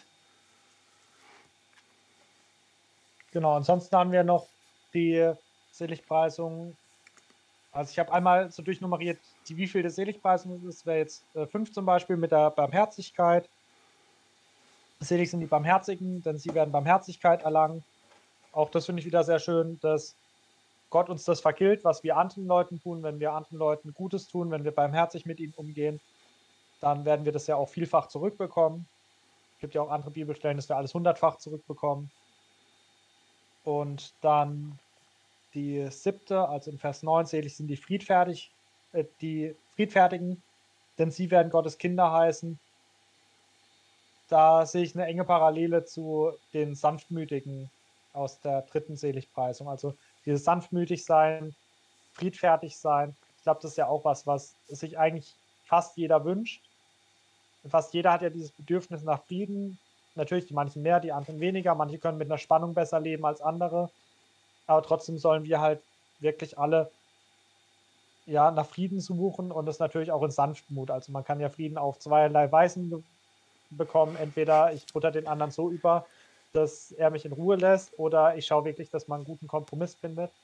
Und deswegen denke ich, ist da diese siebte und dritte Seligpreisung, die gehen da ziemlich gut einhand, dass man wirklich in Sanftmut nach Frieden sucht.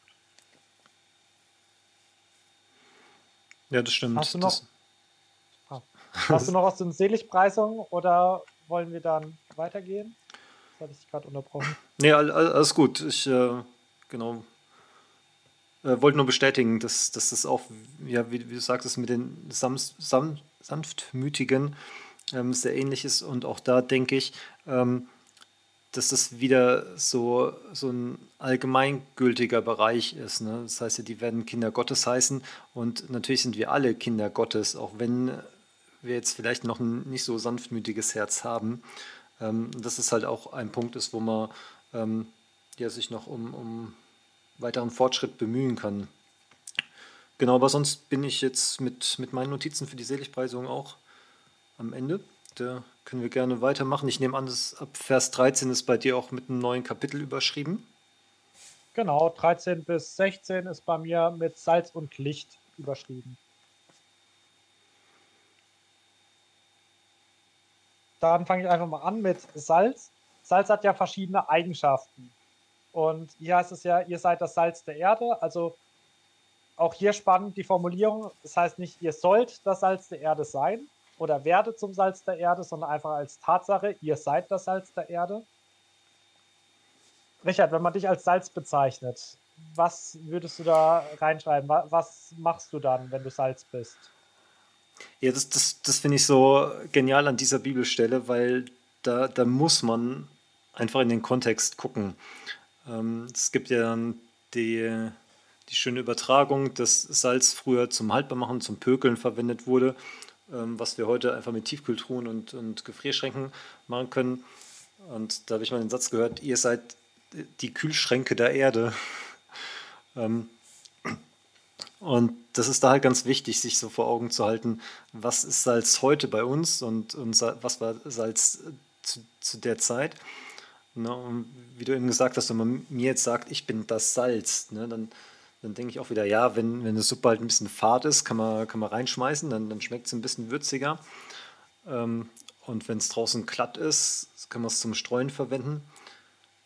Aber sonst, wir sind ja in so einer Überflussgesellschaft, die Leute nehmen eher zu viel als zu sich, als zu wenig.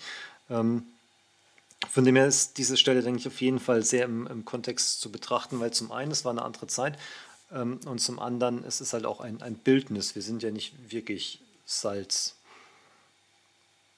Genau, und ähm, einmal dieses, dieses Lebensmittelerhaltende, was es damals hatte, ähm, ist, denke ich, sehr zentral, weil, äh, ne, das war ja am, am See Genezareth, ne, waren viele Fischer und jetzt so Fisch, der, der wird halt irgendwann schlecht, ne, wenn man einpökelt dann, dann bleibt er genießbar. Also wenn, wenn jemand Salz ist oder jemand Salz hat, dann kann er Sachen ähm, frisch halten oder halt vor dem Verderben bewahren. Ne? Also ich will nicht, dass es verschimmelt, also lege ich es in Salz ein. Ähm, sonst kenne ich mich jetzt mit dem Salzgebrauch in der damaligen Zeit auch nicht so gut aus, aber ich, ich nehme an, dass das so der, der Hauptpunkt war, einfach Sachen vor, vor dem Verfall zu bewahren Ähm, genau, und einfach konservierend zu wirken. Und das ist ja auch was, was man als Christ, denke ich, durchaus ähm, ja, tun sollte. Ja, ich habe da nämlich tatsächlich mit diesem Begriff, ihr seid das Salz der Erde, so ein bisschen Wachstum. Ich hatte nämlich früher das auch einfach so verstanden, so wie du es ja auch gesagt hast, in der heutigen Zeit, Salz zum Würzen. Ganz ohne Salz ist die Suppe fad. Aber dann natürlich auch der Gedanke, wenn es jetzt zu salzig ist, will man es ja auch nicht. Du hast ja auch gesagt, so gesunde Ernährung ist ja auch heute eher salzarm. Wenn man das irgendwo draufschreibt, dann wird es eher gekauft, als wenn ich jetzt reinschreibe mit doppelter Portion Salz. Und deswegen glaube ich, passt es am wenigsten. Aber natürlich ist ja auch so ein bisschen der Aspekt, wir Christen sollen ja auch machen, dass es schmeckt. Wir, also ich finde ja auch so ein bisschen der Freudeaspekt. Wir sollen jetzt nicht immer nur ernst sein und allen das Leben vermiesen, sondern wir sollen auch schauen, dass dadurch die Erde schmeckt und das Leben hier auf der Erde. Dann ist Konservieren, ist, glaube ich, wirklich ein sehr elementarer Aspekt des Salzes. Du hast ja schon gesagt, Pökeln damals oder auch Sachen in Salzlake einlegen. Das ist jetzt ein neues Hobby von mir, dass ich Sachen milchsauer vergehre, dann legt man es einfach in zweiprozentige Salzlake und es wird haltbar. Und natürlich in der damaligen Zeit, du hast ja schon gesagt, keine Kühlschränke, wenn man was konservieren will. Man räuchert es, man pökelt es, man macht ordentlich Salz drauf, das tötet Keime ab. Also so eine desinfizierende Wirkung. Und es ist ja auch wichtig, dass wir, ich habe es ja vorhin auch schon mal gesagt, in Bezug auf, wie man die Bergpredigt als Ganzes sehen kann, sehen sollte, dass wenn eine Gesellschaft sich möglichst an christliche Werten orientiert, dann schützt die ja auch da ein bisschen vor Verfall, im wahrsten Sinne des Wortes. Und da hatte ich auch so den Kontext mal von einem Ausleger gehört, der gesagt hat, da muss man sich einfach mal anschauen, wie Julius Caesar die Barbaren, die Germanen beschrieben hat. Uns Deutsche damals, als wir von der Bibel noch gar nichts gehört haben, wie die Barbarenstämme miteinander umgegangen sind, wie sie mit Fremden umgegangen sind.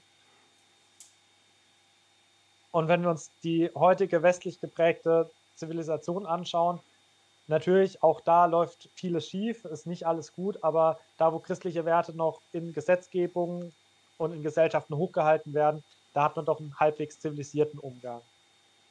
Und dann gibt es noch einen dritten ganz wichtigen Aspekt. Was passiert, wenn ich salziges Essen zu mir nehme? Ja klar, man, man bekommt Durst. Ne? Ja, genau. Und das finde ich ganz wichtig. Das habe ich vor Jahren mal von einem mhm. Ausleger gehört.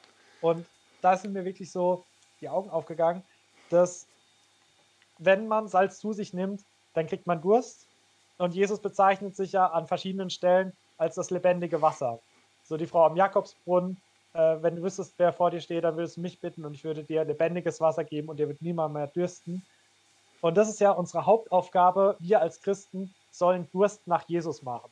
Ich soll so leben, dass andere Leute schauen, ah, okay, der lebt mit Jesus, und dem geht es gut dabei und das will ich auch machen. Und ich finde, es kommt jetzt auch in dem zweiten Bild, was hier verwendet wird. Ihr seid das Licht der Welt, kommt es nochmal deutlicher hervor. Aber ich finde schön, dass es schon im ersten, ihr seid das Salz der Welt, äh, Salz der Erde, da auch schon durchschimmert. So, wenn wir Salz der Erde sind, dann kriegen die Leute Durst. Vielleicht noch, bevor wir aufs nächste kommen. Ähm, das Salz, es muss seine Kraft behalten. Also da müssen wir auch, das ist ja so eine Warnung, ihr müsst schauen, dass ihr noch salzig seid. Dass ihr nicht irgendwie taub werdet, dass ihr nicht ja, an Kraft verliert, weil dann kann man es nur noch verwenden, um es auf die Straße zu werfen und zu zertreten. Ja, genau. Also ich finde es schon einen sehr, sehr raffinierten Gedanken mit dem Durst machen. Da bin ich tatsächlich gar nicht drauf gekommen, obwohl er so naheliegend ist. Und was ich auch sehr, sehr schön fand, ähm, was du gesagt hast mit dem ähm, Genuss, dass Salz ja für den Genuss durchaus wichtig ist. Also wenn man mal Chips ohne Salz essen würde oder wenn man mal das Salz im Nudelwasser vergessen hat, dann merkt man halt, dass das Leben macht dann ohne Salz doch weniger Spaß. Und äh, noch ein kleiner äh, kultureller oder zeitlicher Aspekt. Ähm, Salz war damals ja auch deutlich teurer. Also da gab es noch ganze Salzkarawanen und das, das wird ja auch relativ teuer gehandelt. Ne? Und ähm, du hattest ja eben noch den, den Schluss von diesem Gleichnis angesprochen. Ne? Das, Salz soll noch ähm, gut sein, sonst wird es äh, vor die Tür geschmissen. Und das kann man sich, finde ich, auch sehr bildlich vorstellen. Ne? Ich würde jetzt nicht, wenn im Winter draußen der, der Eimer im Streusalz steht, würde ich das jetzt nicht nehmen, um es mir in die Suppe zu schmeißen, weil das ist halt Salz, was man auf, auf die Straße schmeißt. Also da auch ähm, ganz klar die Unterscheidung. Man hat Salz, das Salz ist chemisch gesehen davor und danach immer noch dasselbe Salz, aber das eine ist halt noch gut, es wird angewandt, es hat einen hohen Preis, ne? es, es macht durstig ähm, und es kann zum Genuss verwendet werden und das andere, ja, kann man halt nur noch vor die Straße, auf die Straße schmeißen. Ja.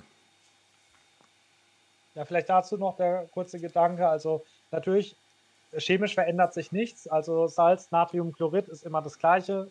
Es gibt natürlich noch andere Salze, aber unser Speisesalz, der Natriumchlorid. Aber zur da damaligen Zeit hat man oft, weil Salz halt teuer war, einfach salzhaltige Gesteine genommen zum Würzen und die konnten mit der Zeit taub werden, also nicht mehr so salzig und dann war es einfach nur noch Dreck.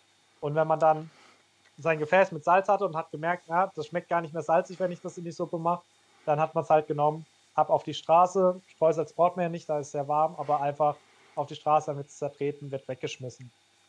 Und auch da dieser, ja, diese Warnung, wir müssen aufpassen, dass wir diese Aufgaben auch wahrnehmen, dass wir wirklich salzig sind. Dass wir nicht zulassen, dass die Gesellschaft verkommt, dass wir vor allem nicht zulassen, dass die Leute keinen Durst mehr nach Jesus haben. Ja, und dass wir halt noch würzig sein soll. Ja, wollen wir dann zum Licht äh, kommen. Das, das ist ja nochmal ein bisschen, bisschen einfacher für unser Alltagsverständnis, einfach weil Licht sich jetzt kulturell nicht wirklich geändert hat. Das heißt ja auch, ihr seid das Licht der Welt. Ähm, und wie du schon hast anklingen lassen, beides zielt aufs selbe ab, sowohl das Salzsein als auch das Lichtsein. Und ähm, beim Licht ist halt für uns nochmal ein bisschen anschaulicher. Und mir sind ein paar Sachen aufgefallen. Also Licht ist, wenn man jetzt so an, die Sonne denkt, ne, ist zum einen sehr energiespendend. Unsere ganzen Pflanzen wachsen aber nur wegen Licht. Ähm, es hilft zu orientieren. Also tagsüber kann ich viel, viel schneller durch den Wald rennen als nachts. Und was ich bei, bei Licht ganz faszinierend finde, wenn man Licht ist, Licht kann, dadurch, dass halt die Dunkelheit vertreibt, ähm, auch Angst vertreiben. Ne? Wenn ich jetzt Licht habe im Wald, dann, äh, dann fühle ich mich sicherer, habe ich weniger Angst, wie wenn es dunkel ist. Und genau das waren so meine Gedanken, bis auf ein, weil das ist der, der wichtigste. Das heißt ja, wir sind das Licht und nicht uns wird geleuchtet.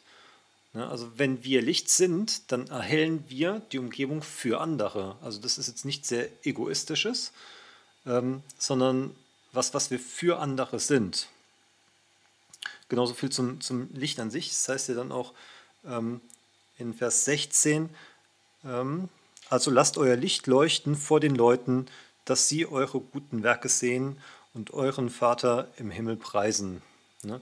Also dieses wirklich, wir, wir machen das nicht für uns, da, damit wir das tolle Licht sind, sondern wir machen das einfach nur, damit es andere sehen, damit sie wieder zum Vater, auf den Vater hingewiesen werden. Ähm, genau, und das, das finde ich so schön an, an diesem, an diesem äh, Beispiel, weil man selber darf ein Licht sein, was ja voll cool ist.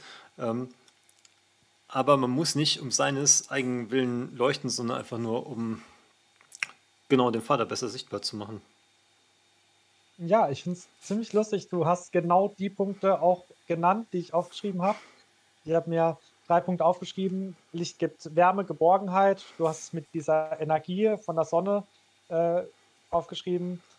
Es gibt Sicherheit. Du hast geschrieben, es vertreibt die Angst. Also ja, wenn man nachts am Feuer sitzt, fühlt man sich doch irgendwie wohler, als wenn es stockfinster ist. Es ist ein Wegweiser. Ich musste auch immer an Leuchtturm denken, der die Schiffe in einen sicheren Hafen bringt das hast du ja schon genannt, es zeigt den Weg. Was mir jetzt spontan noch eingefallen ist, habe ich jetzt noch als vierten Punkt aufgeschrieben, es deckt aber auch auf. Also, wo das Licht hell leuchtet, kann ich nicht irgendwie was im Verborgenen tun. Also auch da vielleicht der Gedanke, wenn wir das Licht sind, sind wir keine Kreaturen der Nacht, wir sind nicht welche, die irgendwie was still und heimlich im Verborgenen tun, sondern wir sind welche, die das auch öffentlich machen sollen, die auch nur das machen sollen, was uns nicht peinlich ist. Also alles, was ich irgendwie verborgen machen will, das sollte ich vielleicht einfach bleiben lassen und gar nicht machen. Der Gedanke ist mir jetzt noch gekommen. Und ja, so wie du schon gesagt hast, also es endet ja mit, dass andere unsere guten Werke sehen und dann nicht, damit sie irgendwie sagen, ach, ihr seid tolle Menschen, äh, ihr habt es ja richtig gut umgesetzt, sondern damit sie den Vater im Himmel preisen. Also auch da immer wieder diese Wegweiser-Funktion. Ich glaube, das ist für mich so diese elementare Funktion, wie es beim Salz das Durstmachen auf Jesus ist, ist beim Licht dieses Wegweisen auf Gott, dass die Leute uns sehen, sie sehen, wie wir handeln, wie wir mit anderen Leuten umgehen, vielleicht auch gerade durch Feindesliebe und so, auf die wir gleich noch zu sprechen kommen. Und damit aber nicht auf uns, sondern auf Gott weisen. Dann noch eine Auslegungsfeinheit, die mir in der Woche untergekommen ist, die ich ganz spannend fand. Ich weiß nicht, ob ich die 100% unterschreiben würde, aber es heißt ja, dass wir den, das Licht nicht unter den Scheffel stellen sollen. Und hat einen Ausleger, ich finde es ein bisschen aus dem Fenster gewagt, aber biblisch trotzdem richtig, gemeint, der Scheffel steht für, also war damals ein Handelsmaß. Also ähnlich wie eine Waage. Damals hat man halt weniger Sachen gewogen, weil Wagen sehr teuer und ja, so feinmechanisch einfach aufwendig waren. Also hat man einfach einen Scheffel genommen und damit Getreide zum Beispiel geschöpft. Und dann hat er gemeint, dass wir unser Licht, unsere guten Werke Gott zur Verfügung stellen sollen und nicht irgendwie der Wirtschaft. Fand ich in dem Bezug ein bisschen eine mutige Auslegung, weil ich ja, finde das schon ein bisschen was reininterpretiert, aber biblisch trotzdem richtig, weil Jesus sagt es ja an anderer Stelle, zum Beispiel, dass wir nicht Gott und dem Mammon gleichzeitig dienen können. Von daher eine biblische Wahrheit, die ich hier an der Stelle so nicht gefunden habe, aber die andere Leute auch an dieser Stelle finden. Ja, also das ist ganz spannend. Ich habe ähm, hier bei mir in der Luther-Übersetzung natürlich auch den Scheffel. Ähm, ich habe aber in der Vorbereitung noch Hoffnung für alle gelesen und da heißt es, man soll also nicht, nicht unter einen Eimer stellen. Also generell dann einfach unter einem Gefäß. Und äh, ja, aber die Auslegungsvariante mit dem Scheffel ist natürlich schon sehr spannend. Also Scheffel ist ja äh, auch einfach nur ein großes Gefäß gewesen, aber was halt genormt war, weil ähm, es war auch ziemlich groß. Äh, Gibt es eine Umrechnung? Ich weiß nicht mehr, einige hundert Liter. Also es war wirklich ein größerer Bottich, glaube ich. Ähm, ich meine, klar, man will jetzt nicht einen kleinen Holzeimer über eine Kerze stellen, nachher fackelt da noch was an. Ähm, ich kann es mir halt vorstellen, dass, dass äh, hier der Scheffel verwendet wurde, einfach weil es so das gängigste große Gefäß war, was, was damals jeder im Haushalt hatte. Ähm, wobei das natürlich auch sehr, sehr spannend ist mit, mit dem Wirtschaften oder generell sich in ein Maß, äh, eine Maßeinheit rein, reinzuzwängen. Ganz spannend. Ja, das waren jetzt auch so meine Gedanken zu Salz und Licht. Hast du noch was dazu zu sagen oder wollen wir dann weitermachen? Genau, ich habe da bei meinen Notizen einfach nur noch stehen zu, zu Vers 16, aber wie du auch gesagt hast, ne, ähm, ähm, ich habe mir notiert, man soll nicht mit seinen Taten hausieren gehen. Also wir machen das Licht, ähm, ja, um, um auf Gott hinzuweisen und nicht um uns äh, groß rauskommen zu lassen, was, denke ich, auch eine große ähm, Versuchung sein kann. Weil wenn man, wenn man so wirklich die hellste Kerze auf der Torte ist, das ist natürlich schon strebenswert. Und äh, da muss man sich, sich, denke ich, schon ein bisschen an die Demut halten, um da nicht äh, ja, zu stolz zu werden. Genau, aber sonst bin ich äh, ja mit Salz und Licht soweit auch durch. Okay, ja, das ist ja aber auch nochmal ein wichtiger Punkt. Demut ist immer gut. Okay, dann die nächste Kapitelüberschrift ist bei mir oder Versüberschrift Jesus Stellung zum Gesetz, also Verse 17 bis 20. Genau, da habe ich ähnliche Einteilungen. Nee, die gleiche, ja. Okay, perfekt. Willst du mit deinen Gedanken loslegen? Ähm, sehr gerne. Äh, das, das ist ja so die ähm, eine, eine sehr krasse Bibelstelle. Ähm, wo, wo, wo man so denkt, okay, jetzt fängt das, das Neue Testament an. Ne? Jetzt, jetzt ist ja aber auch mal gut ne? Ähm, mit den ganzen alten Gesetzen. Und dann kommt Jesus einfach daher und, und sagt, nee, nee, nee, ähm, es hat immer noch seine, seine äh, Gültigkeit. Und ähm, da habe ich mir erstmal so die Frage gestellt, okay, was ist jetzt mit diesen ganzen alten Gesetzen? Ne? Also ähm, gerade die Speisevorschriften oder die Opfergesetze, ne? wir müssen jetzt nicht mehr einen Ziegenbock in die Wüste schicken oder so. Ähm, genau, und da habe ich mir dann schon so ein bisschen die Frage gestellt, okay, Jesus sagt ja eindeutig, okay, das wurde nicht aufgehoben, also gilt es noch? Ähm, und dann ist mir aufgefallen, ne, der sagt ja, er ist gekommen, um das Gesetz äh, zu erfüllen, anstatt es aufzulösen. Und gerade ähm, dies, diese alten Vorschriften ähm, mit, mit zum Beispiel dem Opferlamm, ähm, das hat ja Jesus erfüllt, indem er das Opferlamm geworden ist. Und deswegen müssen wir es nicht machen. Nicht, weil es aufgehoben wurde, sondern weil es erfüllt wurde. Und ähm, genau, das, das finde ich daran so spannend, weil im, im, ersten Moment denkt man natürlich noch so, wie darf jetzt trotzdem noch kein Schweinefleisch mehr essen und ähm, müssen wir jetzt trotzdem Ehebrecher steinigen und so. Und äh, das heißt es eben nicht, aber es ist trotzdem noch gültig. Aber es ist halt schon erfüllt. Ne? Den, den Steinigungstod oder halt generell den, den Tod hat, hat Jesus erfüllt ne? und, und auch die, die Speisevorschriften, die Unreinheiten, ne? alles, was uns von Gott trennt, hat Jesus schon erfüllt. Und äh, das finde ich in diesen Versen so das, das Geniale, dieses Starke, dass man also bei mir war es halt so zuerst so diese Überlegung so, oh nein, ne? und dann dieses, ach nein, wie genial. Also einfach dieses Durchdachte, das ist mir da doch sehr aufgefallen. Ja, genau, das finden wir auch später im Neuen Testament äh, immer mal wieder, gerade in den Briefen, zum Beispiel von Paulus, dass er sagt, dass wir nicht unter dem Gesetz sind, dass wir frei vom Gesetz sind. Aber auch ganz spannend, dass er dann auch wieder von einem neuen Gesetz redet, nämlich von dem Gesetz Christi. Also ich glaube, Paulus ist der an einer Stelle sagt, ähm, ja genau, Paulus, wo er sagt, ich bin den Juden Juden geworden den Griechen Grieche, ich bin denen, die unterm Gesetz sind, einer geworden, wie einer, der unterm Gesetz ist, obwohl ich frei vom Gesetz bin. Und dann geht er weiter und ich bin denen, die ohne Gesetz sind, wie einer ohne Gesetz geworden, obwohl ich unter dem Gesetz Christi stehe. Also, ja, so wie du sagst, diese alttestamentlichen Speisegebote etc., von denen sind wir befreit. Wir stehen nicht mehr unterm Gesetz, aber trotzdem gibt uns Jesus ja ganz viele Gebote. Eigentlich ja dieses Doppelgebot der Liebe, das prominente. Lieb Gott und liebe deinen Nächsten wie dich selbst, in dem alles zusammengefasst ist. Aber hier legt er ja nochmal die alttestamentlichen Gebote so aus, wie Gott sie sich vorstellt. Die Pharisäer haben sie ausgelegt, sodass sie machbar waren.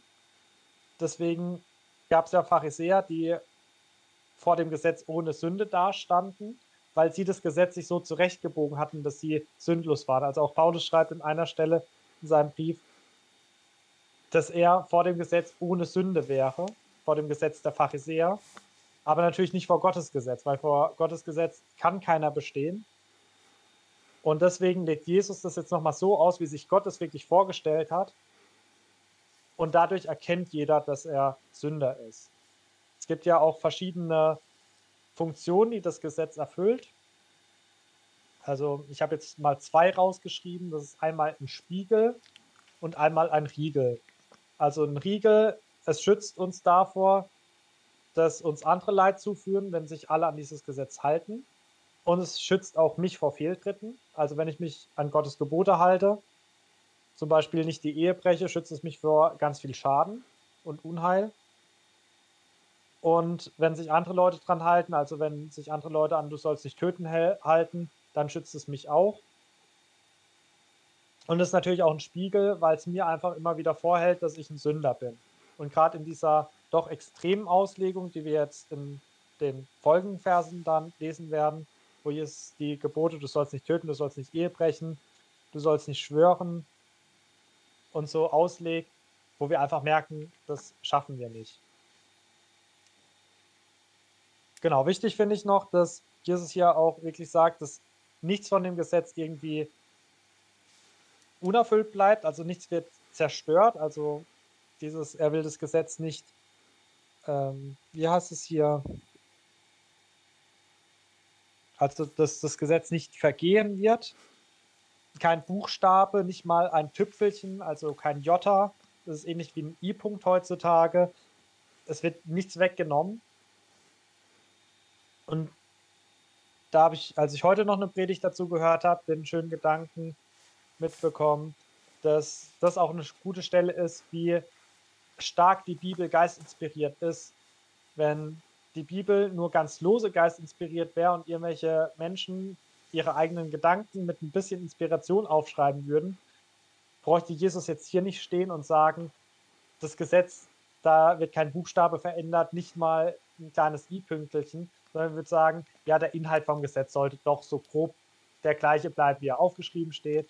Aber hier in dieser drastisch, äh, in, der, ja, in der Stärke, in der Härte, dass es sagt, ja, nicht mal ein I-Punkt wird vergehen, sondern es wird erfüllt werden. Ja, genau, das, ähm, das ist ja das, das Spannende, dass er das jetzt auch mit den, mit den Pharisäern vergleicht, ne? Ähm, weil die dies ja schon sehr, sehr krass eingehalten haben. Das waren ja so die, die gesetzestreuesten Leute in der damaligen Zeit. Und äh, er sagt hier, ne, wenn man nur aus der Erfüllung des Gesetzes gerecht werden will, reicht es nicht aus. Also egal wie doll wir das Gesetz einhalten, ähm, es, es, ist einfach nicht genug, weil wir halt das unterworfen sind. Und äh, da fand ich das äh, ganz gut, was du sagtest, mit, mit diesem beiderlei, dem Riegel zum Schutz und den Spiegel vom, vom Selbstschutz, sage ich wieder.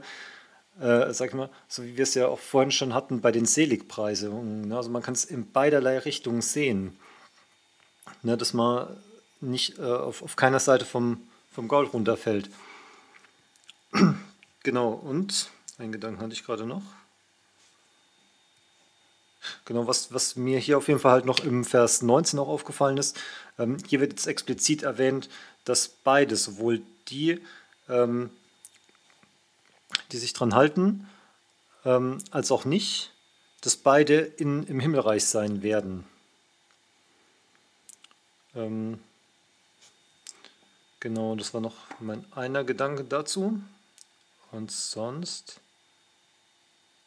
Genau, jetzt fällt es mir ein.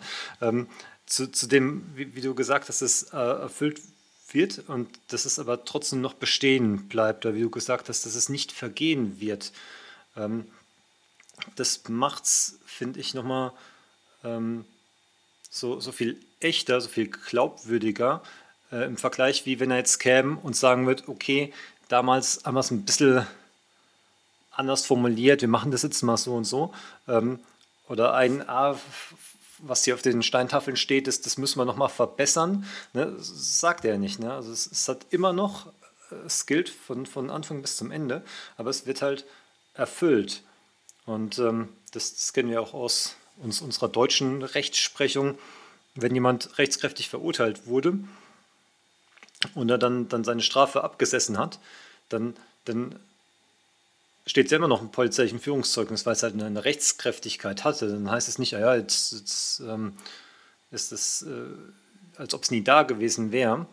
Ähm, genau, und so ist es hier halt auch. Und das, finde ich, macht es so nochmal zu einer runden Sache. Ein, hier wird nichts verändert, hier wird es nur erfüllt und ergänzt, aber nicht irgendwie ein, ähm, genau, wie wollte ich es ausdrücken, Gott rudert nicht zurück. Genau, also wenn, wenn er was, was sagt, dann, dann steht er dazu und äh, ja, tut es halt nur erfüllen.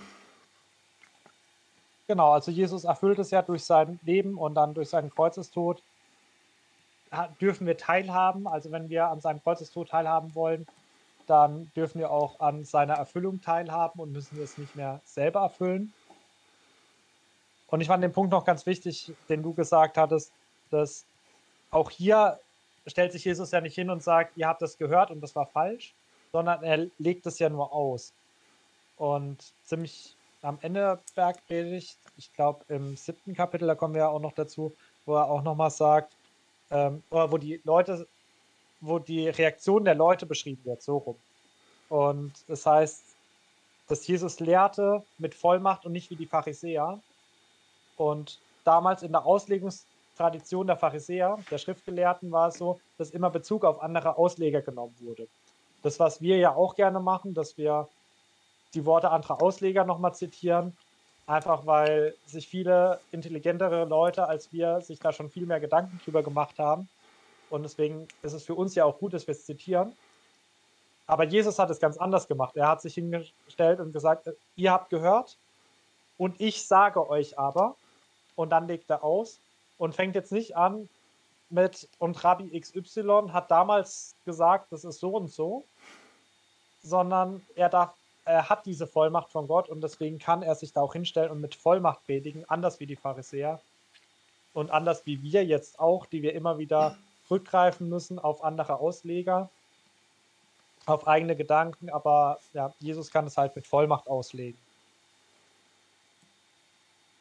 Genau, bei Vers 19 fand ich noch ganz spannend, dass äh, hier von den kleinsten Geboten geredet wird.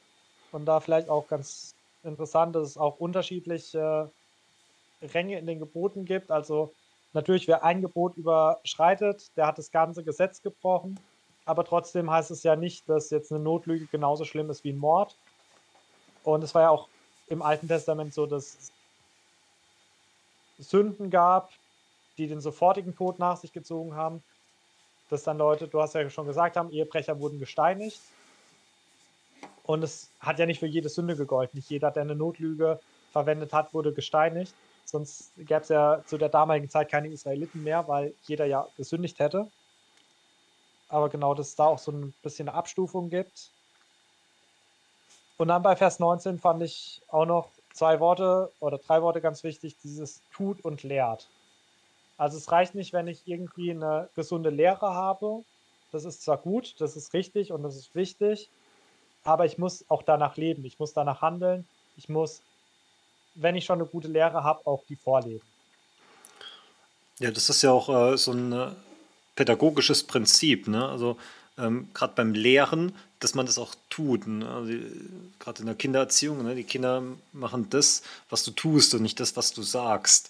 Und ähm, genau, hier ist es ja auch beides. Ne? Also das Tun und Lehren, das geht ja oft Hand in Hand. Okay, man könnte das Tun auch ohne Lehren, aber irgendwas lehren, aber selber nicht tun, das wäre halt sehr heuchlerisch. Das wäre dann so Wasser, äh, ja doch Wasser predigen und Wein trinken. Genau, und wenn man etwas gut kann und schon gut tut, dann ist es natürlich auch immer äh, nochmal besser, wenn man das natürlich auch weitergibt und hier lehrt. Das ist auf jeden Fall auch ganz, ganz spannend. Das ist mir so nicht aufgefallen. Ja. Genau, in Vers 20 heißt es ja, das hat mir glaube ich auch schon gesagt, dass wenn unsere Gerechtigkeit nicht besser ist als die der Pharisäer, äh, werden wir nicht ins Himmelreich kommen. Und da hattest du jetzt auch den Bezug zu den Seligpreisungen. Ich finde vor allem den Bezug zur ersten Seligpreisung da auch so wichtig, dass wir uns halt eingestehen müssen, dass wir nicht durch unsere Gerechtigkeit uns einen Platz im Himmel verdienen können, sondern dass wir wirklich mit leeren Händen vor Gott stehen müssen und eingestehen müssen, hey, ja, Herr, ich stehe da mit leeren Händen, ich habe nichts vorzuweisen. Und da finde ich es auch ganz spannend, dass sowohl in der ersten Seligpreisung, also Vers 3, und hier in Vers 20 auch jedes Mal vom Himmelreich gesprochen wird. Also wenn die Gerechtigkeit nicht besser ist als die der Pharisäer, bekommen wir das Himmelreich nicht. Aber wenn wir mit leeren Händen vor Gott stehen, wenn wir geistlich arm sind, dann erlangen wir das Himmelreich. Genau, das ist halt, ja, wie du sagtest, dieses, dieses Grundprinzip, dieses mit leeren Händen kommen. Wer, wer schon was in Händen hält, der, der kann nichts mehr annehmen. Und egal, was wir ihm vorbringen in unseren Händen, es wird niemals reichen. Und, und selbst wenn man der Oberpharisäer wäre. Genau, bis zum, zum Abschnitt, Vers 20, bin, bin ich mit meinen Gedanken dann auch soweit durch. Dann äh, können wir gerne weitermachen. Ich habe meine nächste Einteilung, Vers 21 bis 26. Da, du hast da sicher auch eine schlaue Überschrift zu. Genau, ist äh, bei mir einfach überschriftet vom, äh, überschrieben mit vom Töten. Also kurz und präzise. Ja, genau, es geht ja um, ums Töten, also um, um wirklich eine schlimme Straftat, wo wir auch aus den zehn Geboten kennen, ne, sagt er auch. Ähm, hier, ihr habt gehört, dass zu den Alten gesagt ist, du sollst nicht töten. Wer aber tötet, der soll das Gericht schuldig sein. Und ähm, jetzt kommen halt hier die, die krassen, die richtig krassen Verstärkungen. Ja, also wer, wer auch nur ein böses Wort sagt, ähm, ist das Gericht schuldig. Und ähm, ich finde, da, da, zeigt sich nochmal, wie, wie wir auch an, an anderer Stelle lesen, Gott schaut das Herz an. Wie in unserer Gesellschaft. Wir haben, haben ja auch unsere Gesetze und die sind natürlich sehr auf die Taten ähm, beschränkt, klar, weil ähm, Gott schaut das Herz an, aber jetzt äh, hier unsere Judikative, die sieht halt nur, was, was auf Kameras oder sonst was zu sehen ist. Und ähm, es gibt ja hier das schöne Liedchen, die Gedanken sind frei. Ne, wer kann sie erraten? Ähm, und in unserer Gesellschaft stimmt das. Ne? Ich kann rumlaufen und, und kann alles Mögliche denken. Ne? Ich kann auch viel Böses aussprechen, ähm, solange ich mich in einem gewissen Rahmen halte. Und ich werde mit unserem weltlichen Gesetz nicht anecken. Und bei Gott ist es halt nochmal krasser, weil halt da die Gedanken ähm, nicht frei sind. Also unsere, klar, unsere Gedanken sind frei, aber auch unsere Gedanken, äh, dadurch können wir uns schon versündigen. Und im ersten Moment, wenn man so liest, denkt man so, oh nein, wie, wie, wie blöd, ne? Jetzt hier Gedankenkontrolle, ne? Nicht mal mehr meine Gedanken sind frei. Und äh, mich hat es im ersten Moment so ein bisschen eingeengt sein. Jetzt, kann hier gar nichts mehr, ne? Ähm, aber was ich daran so, so wichtig finde, ist, dass ja wie, wie alle Gesetze sind sehr für uns zum Guten. Und wir, ähm, wir wissen ja auch aus der Bibel, dass aus den Gedanken, ja, was, was wir denken, wird zu dem, was wir sagen, und was wir sagen, wird zu dem, was wir tun. Also dieses, dieses Pflänzchen des, des Bösen. Ne? Und aus dem, was wir tun, wird dann die Sünde und daraus der Tod. Ne? Also das fängt ja alles im Gedanken an. Und ich glaube, dass uns Gott davor schützen will und deswegen uns schon hier die, die Gedanken so drastisch vor Augen malt, mit wirklich, ähm, wie heißt es, wer zu deinem, seinem Bruder sagt, du nah, der ist des höllischen Feuers schuldig, was, was ja doch sehr dramatisch ist. Ähm, genau, und ich glaube, dass uns Gott damit so ein bisschen vor Augen halten will, dass, dass, dass man nicht sagt, ja, das ist ja eine Kleinigkeit, da, da kann man schon mal drüber weggucken. Äh, nein, das, das ist schon schlimm genug und das Gesetz ist äh, schuldig. Ja, das finde ich einen sehr wichtigen Gedanken. Also, gerade so wie du sagst, das ist keine Kleinigkeit. Heutzutage wird es, oder wahrscheinlich zu jeder Zeit wurde das auch immer wieder so negiert. Ja, so ein bisschen wütend auf seinen Bruder kann man ja mal sein. Also, jeder, der leibliche Geschwister hat, weiß es allzu gut, aber auch jeder, der geistige Geschwister hat, kennt es ja, dass man ja, immer mal wieder auch wütend ist, dass man zornig ist. Bei uns Deutschen muss ich da auch immer an den Straßenverkehr denken. So ganz liebe, nette Leute steigen einmal ins Auto und dann fangen sie an zu schimpfen und zu beleidigen und rumzuhupen. Und ich denke, da hat jeder so auch seine Baustelle. Und da ist halt die Gefahr, weil jeder seine Baustelle hat, dass wir sagen, ja, es hat ja jeder. Jeder hat damit zu kämpfen, also ist es nicht so schlimm. Und ich finde auch immer jemand, der schlimmer war als ich. Und so, ja, ich habe jetzt nicht so gut über ihn gedacht, aber der andere hat noch schlimmer über ihn geredet. Und so, so schaukelt man sich ja auch da manchmal hoch, auch gerade was Lästern oder so angeht, was wir jetzt an der Stelle nicht finden, aber in anderen Stellen, wo, ja, dann ganz oft einfach so, du hast ja wie so ein Same beschrieben. Ich finde, es passt ganz gut, wo da einfach ungute Dinge in uns aufkochen, aufkommen, aufkeimen. Und ja, dass wir das einfach vor Gott bringen sollen. Und hier musste ich aber auch an die Auslegung von Luther denken, dass uns die Bergpredigt auf jeden Fall auch zeigt, dass wir äh, Gnade brauchen, weil ja, wenn jedes Mal, wenn ich mit meinem Bruder zürne, wenn ich über irgendeinen Mitmensch schlecht denke, dass ich da ja vors Gericht gezerrt werden sollte, dann brauche ich wirklich viel Gnade. Und so ist ja auch bei den nächsten Punkten. Ich finde dann noch bei Vers 23, 24, da wird ja dann darüber gesagt, dass wenn man mit jemandem im Streit ist und eine Gabe opfern will, also in den Tempel geht und was opfern will, dass man seine Gabe erstmal auf dem Altar liegen lassen soll und erstmal das mit seinem Bruder bereinigen soll, mit seinem Mitmensch erstmal ins Lot bringen soll, bevor man dann Gott opfern kann. Und da habe ich überlegt, also wir haben ja keine Opferrituale mehr, wir sind ja davon los. Aber ich kenne auch Gemeinden, wo das vor dem Abendmahl zum Beispiel ritualisiert wird. Dass dann, bevor man gemeinsam das Abendmahl feiert, nochmal seine eigenen Sünden bekennt. Aber bei manchen Gemeinschaften auch, wo man da auch nochmal angehalten wird, so nach dem Motto, und wenn du weißt, du hast was gegen jemanden oder jemand hat was gegen dich, das wird ja auch beides hier so aufgegriffen, dann lass es mal an dir vorübergehen, bring es ins Reine und feier beim nächsten Mal wieder mit.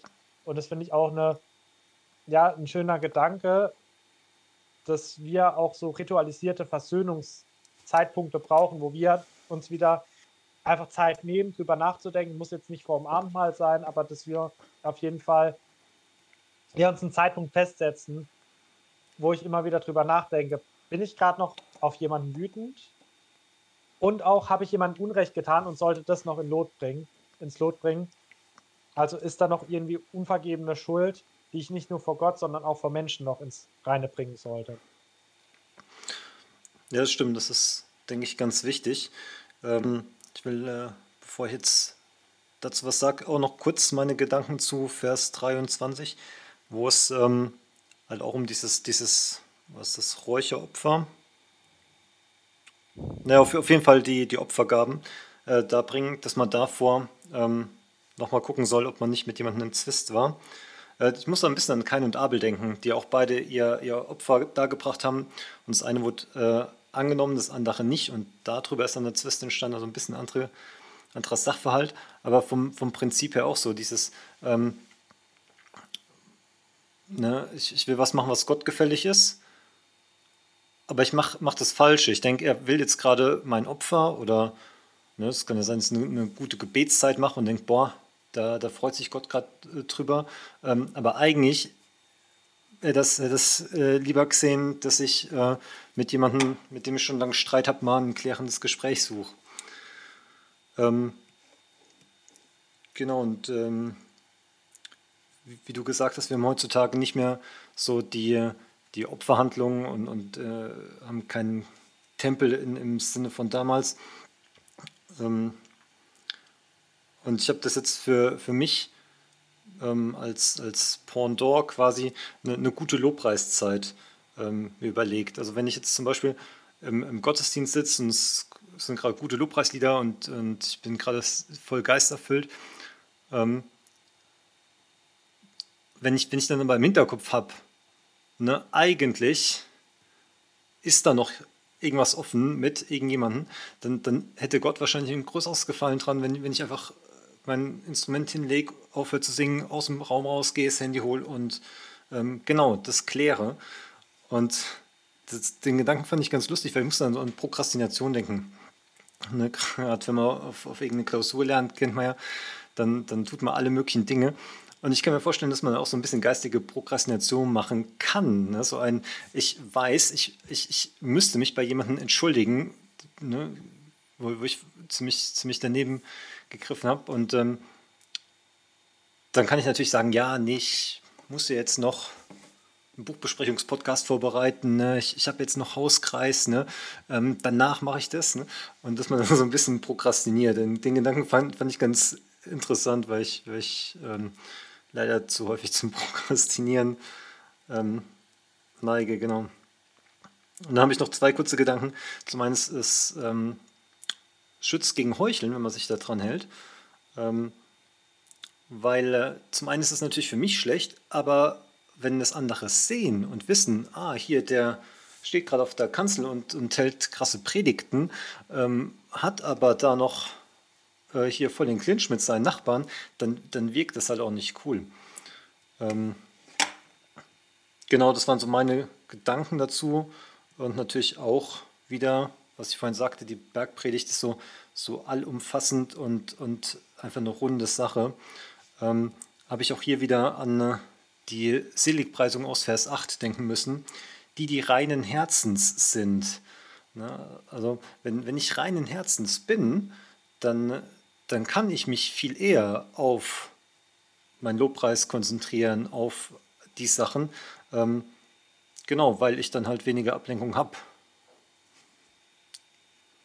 Ja, das finde ich einen sehr schönen Gedanken. Also gerade Lobpreis wird ja auch im Neuen Testament als Opfer bezeichnet. Ich glaube sogar schon in einem Psalm, wo es heißt, Gott hat an getöteten Stieren kein Wohlgefallen, aber am Lobpreis. Und so, ja, ist ja auch gute Werke, kann ja auch eine Opfergabe sein im geistlichen Sinne. Und natürlich, dass wir das mit reinem Herzen bringen sollen und deswegen uns auch erstmal mit unseren Geschwistern vertragen, ist ja, glaube ich, ein ganz wichtiger Punkt. Dann Vers 25 und 26. An den Versen bin ich auch so ein bisschen hängen geblieben. Erst hatte ich gedacht, das ist einfach so eine praktische Lebensweisheit. Und das habe ich auch bei einem Ausleger gehört, der gemeint hat, ja, in der Bergkirche finden wir auch immer wieder ganze, äh, ganz praktische Hinweise. So nach dem Motto, ja, wenn dich jetzt ein Bruder vors Gericht ziehen will, dann schau halt, dass du dich davor mit ihm versöhnst. Ich weiß nicht, hast du da auch ein. Für, wie hat es sich für dich angehört, als du den Vers 25 gelesen hast? Hast du gedacht, dass dich der Bruder vors Gericht zieht und dass du dich deswegen mit ihm versöhnen sollst? Oder? Ja, ich, ich habe dann erstmal so auch an, an weltliche Probleme und Gerichtsverhandlungen gedacht, wo ja auch oft erstmal eine, es nennt sich ja eine außergerichtliche Einigung ähm, getroffen wird. Weil das Problem ist, wenn es halt vor Gericht ist, dann, dann ist das Ganze aktenkundig, dann kommen Anwaltskosten dazu, dann, dann ist es halt echt schwierig. Und ähm, auch hier wieder, ähm, wenn man davor schon reinen Herzens gewesen wäre und es gar keinen Grund gibt, vor Gericht, vor Gericht äh, gezogen zu werden, ähm, dann äh, hat man das Problem schon mal gar nicht. Ähm, genau, aber deine, deine Frage war ja, ähm, aus welcher Perspektive ich sehe.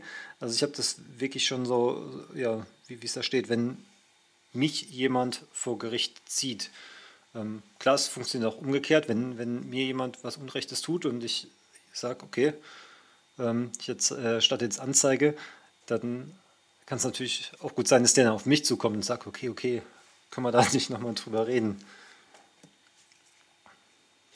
Ja, weil ich musste da gerade mit der Kombination zu Vers 26 auch an das Gleichnis, was wir, glaube ich, in unserer Vorstellungsrunde schon mal angeschnitten haben, das Gleichnis des Schalksknechts denken, wo es ja auch darum geht, dass jemand die Schuld bis auf den letzten Pfennig zurückbezahlen muss.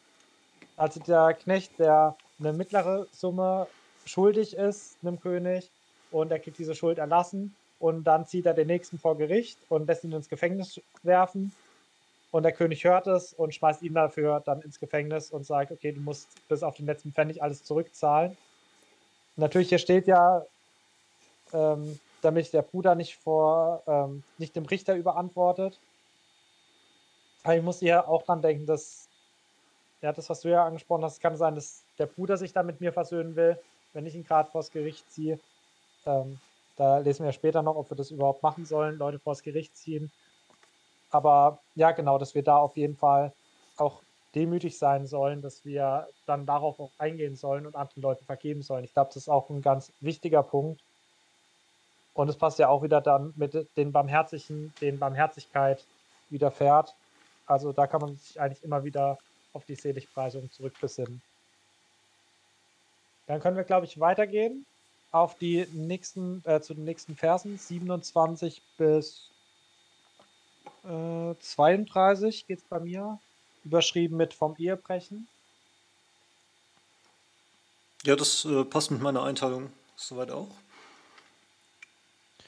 Okay, ich, da habe ich mir relativ wenig aufgeschrieben. Ich finde, es ist ziemlich ähnlich zum Töten, das halt, es steht geschrieben, sondern eins der zehn Gebote, du sollst nicht Ehe brechen. Und Jesus verschärft es nochmal.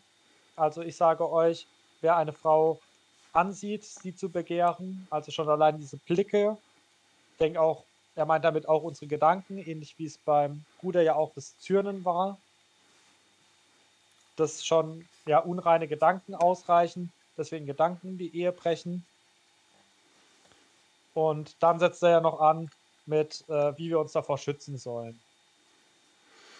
Ja, genau, wie, wie du gesagt hast, es ist sehr ähnlich wie, wie oben auch. Also es wird ähm, die die Sünde, wo man denkt, ah ja, das, das, das kriege ich schon hin, da kann ich mich dran halten, ich töte schon keinen und, und Ehe werde ich jetzt auch nicht brechen. Ähm, Nochmal auf, auf einen Gedanken so runterbrechen, dass es wieder jeder äh, quasi tut.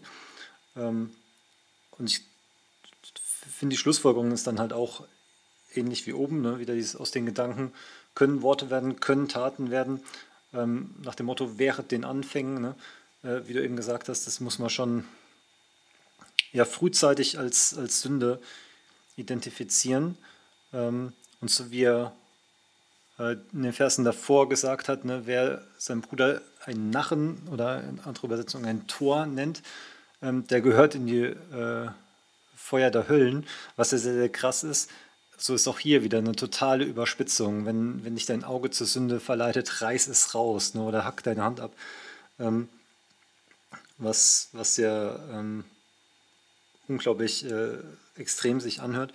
Und ich, ich glaube, das ist da so beschrieben, weil es einfach auf die, auf die Radikalität des Ganzen, auf die Dramatik, ne? wie, wie schlimm äh, das, das werden kann, wenn man sich diesen Gedanken hingibt. Ähm, also es soll einfach meiner Meinung nach die, ähm, genau, die, die Extreme, das extreme Ausmaß deutlich machen, ähm, wozu das Ganze führen kann. Ähm, und gerade in unserer heutigen Gesellschaft, wo ja mehr so das Motto ist, ähm, alle Gefühle, die man hat, muss man irgendwie ausleben können und dürfen.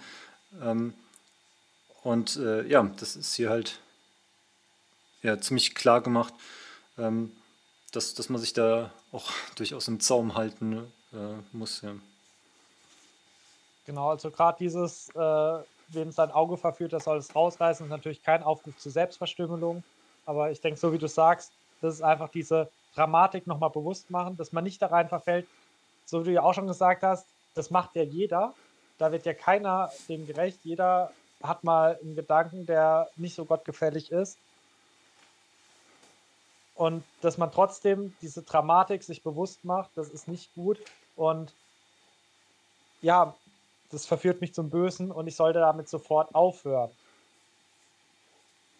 Weil gerade in der Gesellschaft, du hast ja auch schon gesagt, das ist eher verharmlost. Ich musste auch so dran denken, es gibt ja die dummen Sprüche wie Appetit holen darf man sich auswärts, nur gegessen wird zu Hause, so nach dem Motto, ja, wenn du mal ein bisschen einer Frau hinterher schaust, ist in Ordnung, solange du dann wieder nach Hause kommst. Aber ja, wo Jesus ganz deutlich sagt, nee, wer eine Frau ansieht, sie zu begehren, der hat schon Ehebruch begangen. Und wo wir auch im Beispiel von David und Bathseba sehen, so mit einem Blick kann vieles anfangen. Aber Jesus hier deutlich sagt, dieser Blick schon ist Sünde. Also hier hat die Sünde schon angefangen und dann sollen wir dagegen ankämpfen. Also hier dieses Auge rausreißen, finde ich, ist auch so ein Sinnbild für, hier muss der Kampf beginnen. Wenn ich merke, da habe ich was gemacht, was Gott missfällt, dass ich mich da nicht ergebe, dass ich dann nicht sage, oh ja, jetzt habe ich ja schon geschaut, jetzt kann ich noch weitermachen, sondern ich sage, nee, jetzt hier Schluss, keinen Schritt weiter. Ich, ich tue jetzt schon Buße und gehe gar nicht weiter in eine Absperrspirale hinein. Dann, genau, das ist ja so vom Ehebruch. Daran angegliedert ist ja eigentlich noch ein zweites Thema, nämlich die Ehescheidung. Vers 31, 32. Also im mosianischen Gesetz gab es ja einen Scheidebrief. Also wer seine Frau entlässt, der soll ihr einen Scheidebrief geben ja wie wenn man heutzutage sich standesamtlich scheiden lässt. Und Jesus sagt dann, wer sich von seiner Frau scheiden lässt, entlässt sie in den Ehebruch. Und der einzige Grund, den Jesus hier anführt, warum man sich scheiden lassen darf, ist, wenn die Ehe schon gebrochen wurde. Also in der anderen Übersetzung heißt es aufgrund der Hurerei. Also auch da, glaube ich, ist nicht ein einmaliger Ausrutscher, sondern wirklich eine vermehrte also Hurerei ist ja ein dauernder Zustand und nicht einfach ein, ein Versehen, was passiert ist.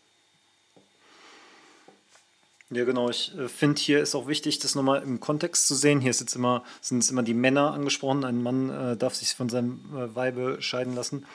Ähm, aber um das jetzt in unsere Gesellschaft äh, zu transferieren, ist, denke ich, ziemlich klar, dass das äh, in, in beide Richtungen gilt.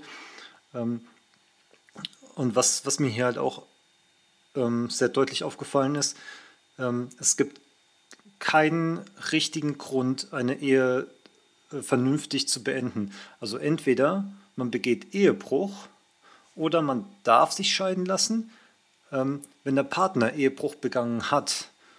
Ähm, aber prinzipiell kann, kann eine Ehe nie gut oder, oder richtig geschieden werden. Es hat immer mit Zerstörung zu tun. Das finde ich, kommt hier sehr, sehr deutlich raus. Ja, genau. An anderer Stelle lesen wir auch, dass was Gott zusammengefügt hat, soll der Mensch nicht trennen. Und ich glaube, das passt hier halt einfach richtig gut rein, dass Jesus hier nochmal die Heiligkeit der Ehe Vordergrund stellt. Ich finde es gut, dass du es nochmal auch deutlich gemacht hast, dass natürlich da auch die Frauen angesprochen sind. Äh, das habe ich jetzt nicht gemacht, weil ich es so als selbstverständlich vorausgesetzt habe. Aber ja, natürlich ist, ist generell die Ehescheidung gemeint, egal von wem es ausgeht. Und ja, es gibt schon wahrscheinlich den einen oder anderen Grund. Wie gesagt, Jesus nennt hier nur den Ehebruch. Ich würde auch äh, geistlicher oder körperlicher Missbrauch und so äh, Sachen auf jeden Fall dazuzählen, wo eine Scheidung auch vonnöten sein kann. Was dann aber Wiederheirat zum Beispiel angeht, das heißt ja auch, wer eine Geschiedene heiratet, der bricht die Ehe. Und genau, dann würde ich es halt hier deutlich rauslesen, dass man nur einmal den irdischen Bund eingehen darf, der Ehe, außer wenn der Ehepartner verstorben ist. Das sind ja nochmal andere Bibelstellen. Dann heißt es auch da wieder Bezug aufs Gesetz, dass man, man dem Gesetz gestorben ist, ist man frei vom Gesetz und ja, auch von dem Gesetz der Ehe. Genau. Hast du noch was zum Ehescheidung, Ehebruch? Äh, nee, das sind ja auch noch relativ wenig Verse, die äh, ja auch tatsächlich relativ deutlich sind. Da ist jetzt nicht so viel Interpretationsspielraum da. Gut, dann geht es ja weiter. Ist bei mir überschrieben mit vom Schwören, also Vers 33 bis 37. Da habe ich mir auch gar nicht so viele Gedanken gemacht, weil ich glaube, für für unsere heutige Zeit ist es nicht mehr so relevant. Wobei, ja, also heutzutage geht man ja selten hin und schwört ich glaube, was auch wichtig ist, dass nicht gemeint ist, dass wir keinen Eid schwören dürfen. Also wenn jetzt vor Gericht von mir verlangt wird, dass ich einen Eid schwören soll, dann darf ich das natürlich tun. Aber, also so lese ich das hier aus der Stelle, ich soll immer die Wahrheit sagen, sodass von mir in meinem Alltag gar kein Schwur verlangt wird. Also, dass es nicht heißt, oh, der Jonathan, der nimmt es mit der Wahrheit nicht so genau. Da solltest du ihn schon mal auf seine Mutter schwören lassen, damit er die Wahrheit sagt, sondern das heißt, okay, beim Jonathan ist ein Ja, Ja und ein Nein, ein Nein. Der steht zu seinem Wort und deswegen, wenn der sagt, der macht es, dann macht er das auch. Da musst du jetzt nicht ihm noch irgendeinen Schwur, irgendeine Floskel oder sonst was abverlangen, sondern der ist einfach eine ehrliche Haut. Ja, das stimmt. Das äh, habe ich mir hier auch so notiert, ne? wenn, wenn jemand in, in wichtigen Fällen einen Eid verlangt ne, oder schwört mal drauf, dann äh, unterstellt man, dass der sonst ab und zu mal flunkert. Ja, und ähm, auch da habe ich jetzt wieder an, an äh, die Seligpreisung denken müssen, wer reinen Herzens ist. Ne, also wenn ich reines, reinen Herzens bin und ein integerer Mensch bin, dann ist mein Ja ein Ja und mein Nein ein Nein. Dann braucht man keinen Eid. Da, dann weiß man, man, man sagt eh immer die Wahrheit. Ähm, vor allem, weil die Wahrheit sagen ja auch was mit, mit Vertrauen zu tun hat. Wenn ich weiß, jemand sagt immer die Wahrheit, dann kann ich ihm vertrauen, ob er jetzt das gerade geschworen hat oder mir einfach nur so zugesagt hat.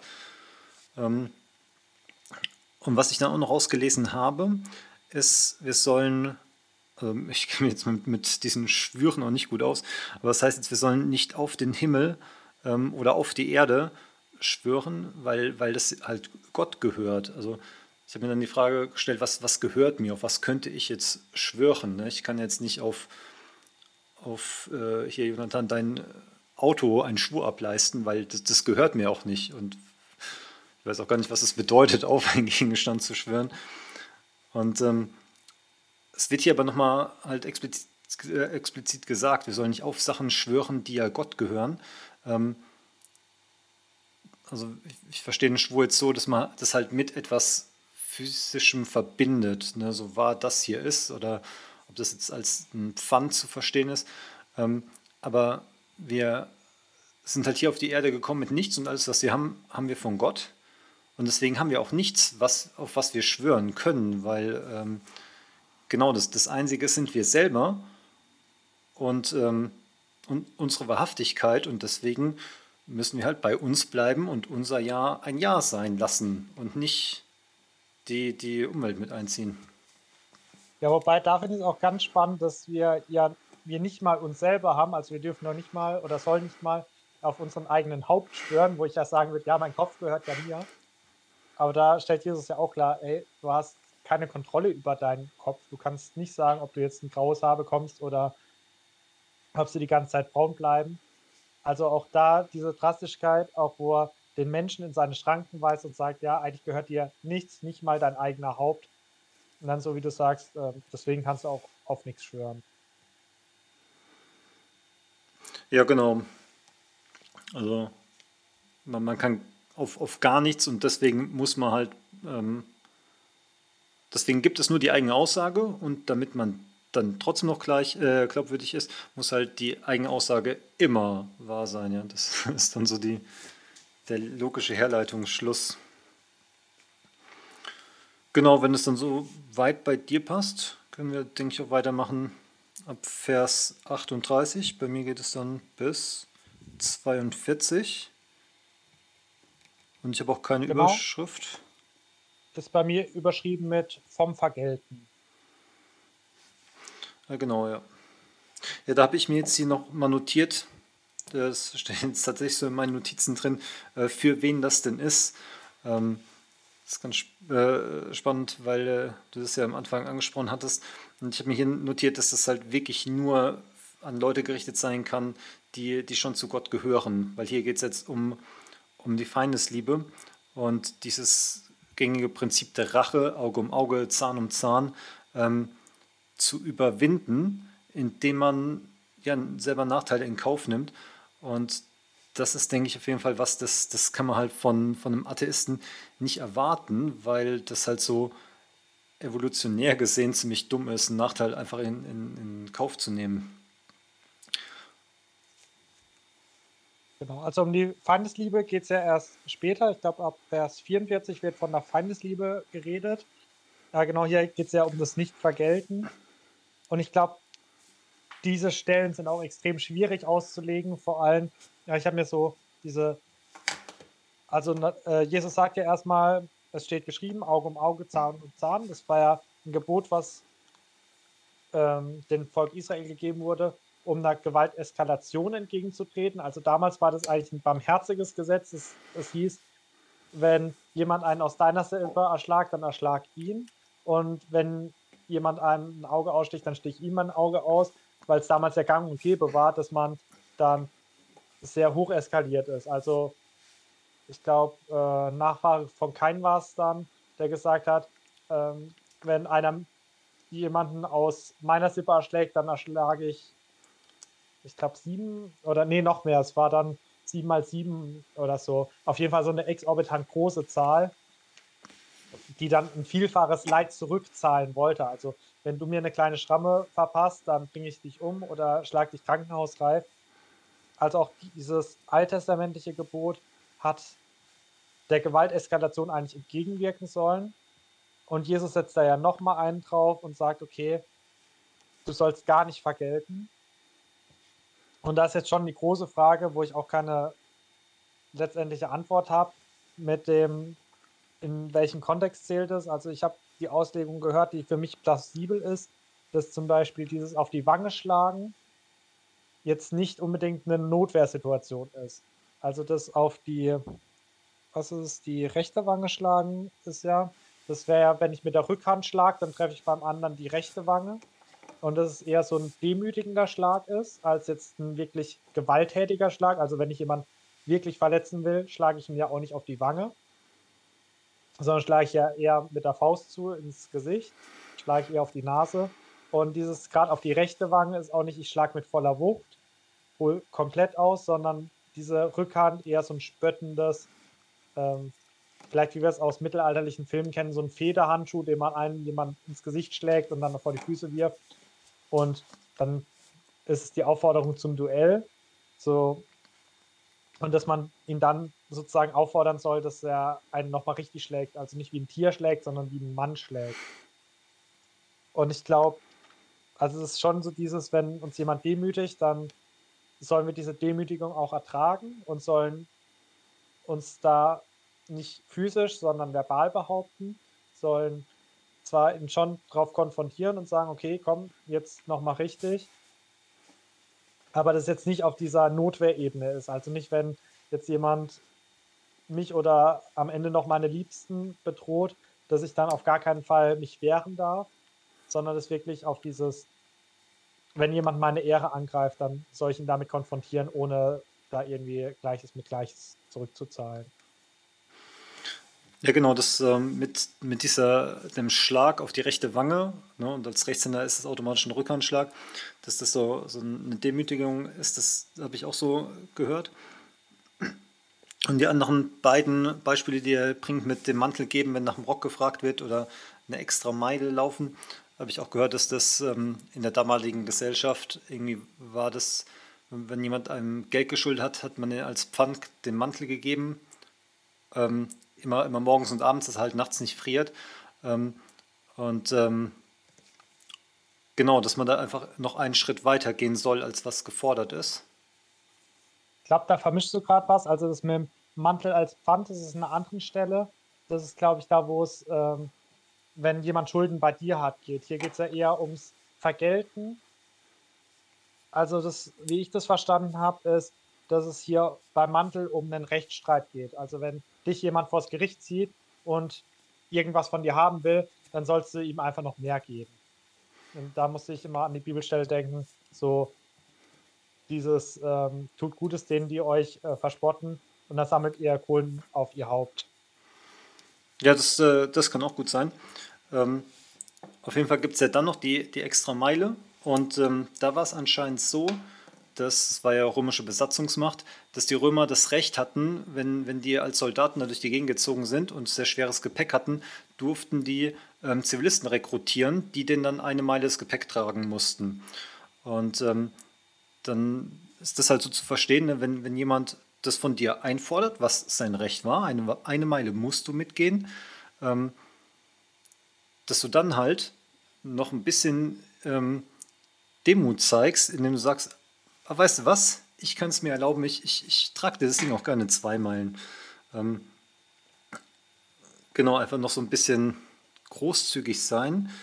Ähm, zum einen halt hier in, in, der körperlichen Leistung oder wenn es jetzt um Rechtsstreit geht, um, um noch einen, einen extra Mantel, ähm, aber halt auch um, und das finde ich ganz äh, wichtig, die, die Ehre. Ne? Wenn, wenn jetzt so ein Rückhandschlag, irgendeine Demütigung kommt, das muss jetzt nicht so ein Schlag sein, das kann ja ähm, alles sein, wo, wo man irgendwie, wo Leute versuchen einzukränken, ähm, dass man einfach klar macht, äh, meine Ehre ist, ist, nicht, ist nicht nehmbar, weil ich, ich die eh nicht aus mir selber habe, weil ähm, genau, die, die ist halt in Gott und die kann mir keiner nehmen, ob der mir jetzt ins Gesicht schlägt oder nicht.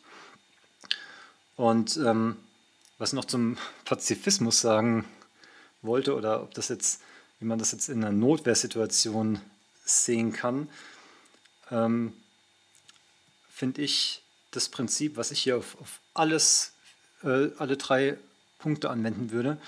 Ähm, ich habe mir da notiert, man kann es sich leisten, auf sein, eigen, äh, sein eigenes Recht nicht einzufordern. Ne? Also ich habe eigentlich das Recht, nach, nach einer Meile zu sagen, okay, jetzt trag dein, dein Krusch alleine, ne? Ähm, ich kann es mir aber leisten, einfach weiterzugehen. Ne? Oder ich, ich kann es mir leisten, einfach dem jetzt auch noch den Mantel zu geben. Ähm, oder halt, ich kann es mir leisten, da jetzt noch einen Schlag einzukassieren, obwohl es mein Recht vielleicht wäre, Rache zu fordern oder was auch immer. Ähm, einfach weil wir durch Gott so beschenkt sind mit, mit allem, was wir brauchen, dass wir da auch äh, weitergeben dürfen. Zum einen an Bedürftige, die es brauchen, oder, und das ist dann halt, wo es uns schwerer fällt, ähm, an Leute, die es eigentlich überhaupt nicht verdient hätten, einfach um sie zu beschämen. Ja, weil ich kann mir gut vorstellen, dass es dann schon, schon peinlich sein kann für, für so einen römischen äh, Soldaten, wenn, wenn der dann da nach zwei Meilen gesehen wird und dann denken die, hä, Moment, warum läuft der zwei Meilen hier mit demselben Zivilisten? Der hätte den längst austauschen müssen. Was ist das für eine? Ähm, und das ist ja auch, wie, wie es dann in anderen Versen heißt, äh, man, man sammelt damit feurige Kohlen auf jeden Haupt. Also halt dieses, dieses Beschämende, weil man selber in Großzügigkeit lebt. Ja, das stimmt. Das sind wirklich gute Punkte. Ich hatte bei der Vorbereitung auch so überlegt, sind es Werte, die ich anderen Leuten, als zum Beispiel, wenn ich mal Kinder haben sollte, ist, sind es Werte, die ich meinen Kindern mit gutem Gewissen weitergeben könnte. So, wenn dich jemand vor Gericht zieht, dann werte ich gar nicht, dann gib ihm noch alles, weil das passt ja auch wieder zu der Seligpreisung, die, die nach der Gerechtigkeit dürsten und ich habe schon auch ein hohes Gerechtigkeitsempfinden, würde ja schon sagen, nee, der hat es gar nicht verdient, hol dir einen Anwalt und klärt es. Aber ich fand den Punkt, den du gesagt hast, so wichtig, dass wir können es uns leisten. Wir können es uns leisten, uns demütigen zu lassen, weil wir uns eh nicht irgendwie erheben sollen. Wir sollen eh demütig sein, also dürfen uns auch andere Leute demütigen. Wir können es uns leisten, anderen Leuten Recht zu geben, auch wenn sie es nicht unbedingt haben, weil Gott uns zuletzt Recht verschaffen wird. Also dann werden wir einer der Hungrigen sein nach Gerechtigkeit und Gott wird uns diese Gerechtigkeit geben. Und wir können uns auch leisten, uns auch mal, auch wenn es für die Juden ja damals auch eine harte Sache war, dass einfach einer der Besatzungsmacht kommen durfte, hast du ja auch sehr schön beschrieben, und ihnen ihr Gepäck tragen mussten. Also da gab es ja auch viele Juden, die sich dagegen gewehrt haben. Es gab Zeloten, die mit Dölchen unter ihren Gewändern aufgelauert haben und versucht haben, die römische Besatzungsmacht mit militärischer Gewalt aus ihrem Land zu jagen. Und hier heißt es, nein, ihr könnt euch auch leisten, dieses Unrecht einfach entgegenzunehmen, die Leute noch zu demütigen, indem ihr ihnen noch mehr gibt, als sie eigentlich fordern dürfen. Und ja, das fand ich einfach so wichtige Punkte. Und ich fand dieses, wir können es uns leisten, von dir ein sehr guter Gedanke, weil wir einfach so überreich beschenkt sind und weil wir nicht uns irgendwie eigenes Recht verschaffen müssen, können wir es uns leisten, ja, darauf zu verzichten. Ja, genau, und ich finde, das ist halt auch super wichtig, ähm, dass man halt die, diese Großzügigkeit von, von Gott dafür empfängt, weil sonst wirkt es halt, ja, wie Christen halt in unserer Gesellschaft manchmal halt so empfunden werden, als ja, die, die Deppen, ne, die kannst du auf die eine Backe schlagen und sie müssen noch die andere hinhalten. Ähm, von dem her finde ich es find halt schöner, so die, die Perspektive, wir dürfen halt den Zwang, der uns auferlegt wird, durch die Großzügigkeit, die wir aus Gott haben, umkehren. Ähm, weil äh, die Sache ist, wir müssen das ja auch nicht. Ne? Also, das heißt jetzt nicht, jedes Mal, wenn, wenn äh, hier einer irgendwas von dir fordert, musst du noch was drauflegen. Ne? Und gerade wenn es dann zum Beispiel an, an Notwehr geht, ne? und ich, ich laufe jetzt irgendwo rum und irgendjemand äh, schlägt mich. Klar, es kann sein, dass ich zurückschlage, aber ich, ich kann auch wissen, okay, selbst, selbst wenn der mich jetzt total verprügelt, ne, ähm, ja, äh, Gott liebt mich, Gott liebt ihn, ne, und äh, ich kann da drüber stehen, aber es ist jetzt halt auch nicht so, dass ich mich wahrscheinlich krass versündigen werde, wenn ich dann ja meine, meine eigene Haut retten will.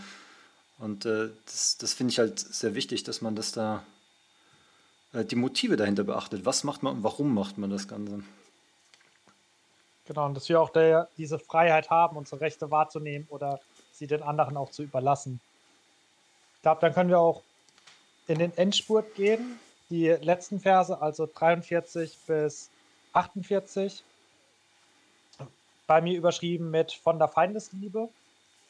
Du hast sie ja vorhin auch schon angeteasert, diese Feindesliebe. Und genau, ähm, Jesus nimmt wieder Bezug auf Mose, du sollst deinen Nächsten lieben. Und dann ist angeklammert und deinen Feind hassen. Das ist kein Mose-Zitat, sondern das ist so, wie es halt damals dann ausgelegt wurde. Okay, deinen Nächsten sollst du lieben. Okay, aber die anderen, die darfst du ruhig hassen. Und Jesus verstärkt es jetzt, ist ja auch ein ganz bekanntes Zitat. Liebt eure Feinde und bittet für die, die euch verfolgen. Und das ist ja auch was, was wieder die Welt auf den Kopf stellt. Und ich finde Jesus seine Begründung aber auch ganz spannend. So, was erwartet ihr für einen Lohn, wenn ihr eure Freunde liebt? Das machen auch die Zöllner, wenn ihr denen Gutes tut, die euch Gutes tun. Das machen auch die Heiden. Und das ist nichts Besonderes. Das ist so dieses Basic. Das ist so diese Gru Grunderwartung, dass wenn dir jemand Gutes tut, dass du dich da mal revanchierst und ihm auch Gutes tust. Aber genau, es wird ja dann hier in dieses gesteigert, du sollst auch denen Gutes tun, die dir Schlechtes tun. Ja, genau, ich habe mir da auch das Prinzip äh, notiert, eine Krähe hackt der anderen kein Auge aus. Ne? Also, ähm, das heißt jetzt nicht, dass deswegen Krähen irgendwie voll die super Vögel werden, ne? aber das äh, ja, macht man halt ähm, nicht unter seinesgleichen und dadurch wären wir nichts Besonderes. Und äh, gerade durch diese Feindesliebe, die ja in den, in den Versen davor äh, so langsam aufgebaut wird, ne? zuerst, äh, klar, man soll seinen Nächsten lieben, ähm, dann soll man den lieben oder denen noch Gutes tun, die irgendwas von einem fordern. Und jetzt man auch noch denen was Gutes tun, die einen aktiv schaden wollen, also seinen Feind. Und das ist halt so ein krasses Alleinstellungsmerkmal, was man, was man wirklich nirgendwo sonst sieht, weil das so komplett gegen jede Vernunft geht. Und äh, so wie Jesus hier sagt, ne, was für einen Lohn erwartet ihr, äh, ne, das, ist, das, tut ja jeder, sein, sein, wie heißt es hier im Vers? Glaube 46. 46. Na egal. Denn wenn ihr liebt. Hm? Sorry. Willst du lesen oder? Ähm, denn so ihr liebt, die euch lieben, was werdet ihr für Lohn haben? Tun nicht dasselbe auch die Zöllner? Also hier sind jetzt die, ähm, genau, die, die Zöllner, die, die irgendwelche Wucherzölle und sonst wie äh, verlangen. Ich tue für mich ganz gerne übersetzen ja, unsere Zollbeamten, das, das sind ja äh, meistens sehr korrekte Leute, mit denen habe ich jetzt kein Problem. Ähm, wenn in der Bibel irgendwo von Zöllnern äh, die Rede ist, ähm, denke ich gerne so an, an GEZler. Ne, weil das, das, sind Leute, die Geld kassieren, was ihnen meiner Meinung nach nicht zusteht. Ähm, auch wenn es ein bisschen weit hergeholt ist, ich kann mich da identifizieren, ne, weil ähm, GEZ-Leute untereinander, die sind sicher auch super nett zueinander. Ähm, und worauf wollte ich hinaus? Ah, genau. Ähm, Jesus sagt hier, dass, dass das ja das Normalste der Welt ist. Das machen sogar die, ne? das macht jeder. Ähm, wenn wir das machen, werden wir total normal. Aber dadurch, dass wir die Feindesliebe leben sollen, heben wir uns halt krass von allen anderen ab, weil es halt wirklich keiner macht. Also das eine machen alle, das andere macht einfach keiner. Und ähm, genau das finde ich sind hier sehr, sehr krasse Gegensätze. Ja, ich finde auch noch schön, was man auch so als Begründung noch hinzuziehen kann, ist ja Vers 45b, wo er sagt, dass Gott ja die Sonne über den Bösen und den Guten aufgehen lässt und es auch über den Gerechten und den Ungerechten regnen lässt. Also Regen ist ja in der damaligen Zeit was sehr Positives gewesen, so der Segen, das was wachsen kann. Und Gott tut ja auch heutzutage noch denen Gutes, die schlecht sind, die böse sind. Und so wie er sich auch uns zugewandt hat, als wir noch seine Feinde waren, gibt ja auch die Bibelstelle. Und deswegen finde ich diese Begründung auch wieder gut oder interessant, dass Gott sagt, okay, Gott, unser Vater, tut allen Gutes und deswegen sollen wir ja auch alle lieben. Sollen wir denen Gutes tun, die, du hast ja schon gesagt, die aktiv gegen uns arbeiten, die nicht nur irgendwie so ihren eigenen Vorteil wollen und uns unter die Räder kommen lassen, sondern die wirklich aktiv uns anfeinden und Schlechtes wollen, sich darüber freuen, wenn wir Schaden nehmen.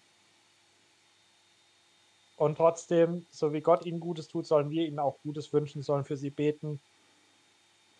Und genau. Und dann Vers 48 finde ich auch einen sehr schönen Schlussvers. Darum sollt ihr vollkommen sein, wie euer Vater im Himmel vollkommen ist. Und also dieses Vollkommensein, das ist ja auch was, was wir nie erreichen werden auf der Erde, sondern erst, wenn wir wieder auferstanden sind. Aber es ist trotzdem was, was wir anstreben sollen. Es ist ja dieser Kampf, den wir führen sollen. Wir sollen Jesus ähnlicher werden. Und diese Vollkommenheit, die erreichen wir dann halt erst im Himmel. Ja, genau. Also wir müssen auch noch zu Vers 45, ne, Gott lässt über allen die Sonne scheinen und gibt allen Regen. Ähm, habe ich mir auch notiert, äh, Gott zahlt nicht heim. Ähm, also wenn, wenn wir unsere Rache an Gott abgeben, müssen wir halt akzeptieren, dass, dass er sie jetzt erstmal nicht, nicht ausübt, ähm, sondern dass wir halt, ähm, wie wir in den Seligpreisungen erfahren haben, ähm, dass trotzdem noch Gerechtigkeit äh, passieren wird, aber halt jetzt noch nicht, solange Regen fällt und Sonne scheint. Ähm, genau, und dass wir deswegen das auch nicht machen sollen. Und was ich dann auch noch von einem Ausleger gehört habe, was ich sehr, sehr passend fand, ähm, warum wir unsere Feinde lieben sollen. Und zwar, weil wir ja als, als Sünder, die, die wir auch gegen Gott arbeiten, ähm, ja auch nur durch Gottes Feindesliebe äh, überhaupt äh, sind und geliebt werden. Ne? Und dass wir das halt weitergeben können. Also Gott hat uns, wie du auch gesagt hast, ne, noch, bevor, noch als wir selber auch böse waren, hat er uns schon geliebt. Ähm, und dass wir uns da so ein bisschen empathisch dann reinfühlen ähm, und die, die uns jetzt Böses tun, ähm, genau halt auch lieben. Und wenn, wenn man sich das jetzt ganz praktisch vorstellt, ist ja Feindesliebe unglaublich schwer zu praktizieren. Und ich, ich mache mir das dann gerne bewusst. Also angenommen, irgendjemand tut jetzt wirklich mich um irgendwie äh, Geld äh, betrügen oder irgendwas. Und wenn, wenn ich dann versuche, das vor Gott hinzubringen und sagen, okay, ähm, ich will ihm verzeihen, dann sagt mein Herz natürlich so, ne, ne, ähm, Rache. Und dann stelle ich mir so vor, ne, wie wäre es, wenn der jetzt in, in fünf, sechs Jahren ähm, zum Glauben findet, egal wo, egal wie, ne? Und, und all seine Sünden vor Gott bringt. Ne? Ähm, wer wäre ich dann, dass ich dann da noch sage, ah, aber damals hast du, ne, weil, ja, weil, ne, wie, wie du es ja auch vorhin schon hattest, ne, das Gleichnis vom, vom Schalksknecht, ne, ähm, wir, wir waren böse, wir sind böse und deswegen sollten wir auch ähm, mit bösen Leuten möglichst gnädig umgehen, ne, weil ähm, das hätten auch wir sein können. Genau, und dann habe ich mir noch als letzten Gedanken notiert, dass die Feindesliebe auch sehr wichtig ist, um einen Teufelskreis zu durchbrechen. Ne, man kennt es auch von diesem ne, Auge um Auge und die ganze Welt ist blind. Wenn, wenn man immer auf seine Rache besteht, dann äh, folgt darauf wieder was, darauf wieder was. Und ähm, in dem Moment, wo man in so einer Hassspirale ist, kann man halt nur durch, durch Feindesliebe da wieder ausbrechen und dadurch dann, in, wie es hier im Vers 48, wie du es so schön vorgelesen hast, ähm, zur Vollkommenheit führt. Genau, die wir halt jetzt erst noch nur, nur beim Vater im Himmel sehen.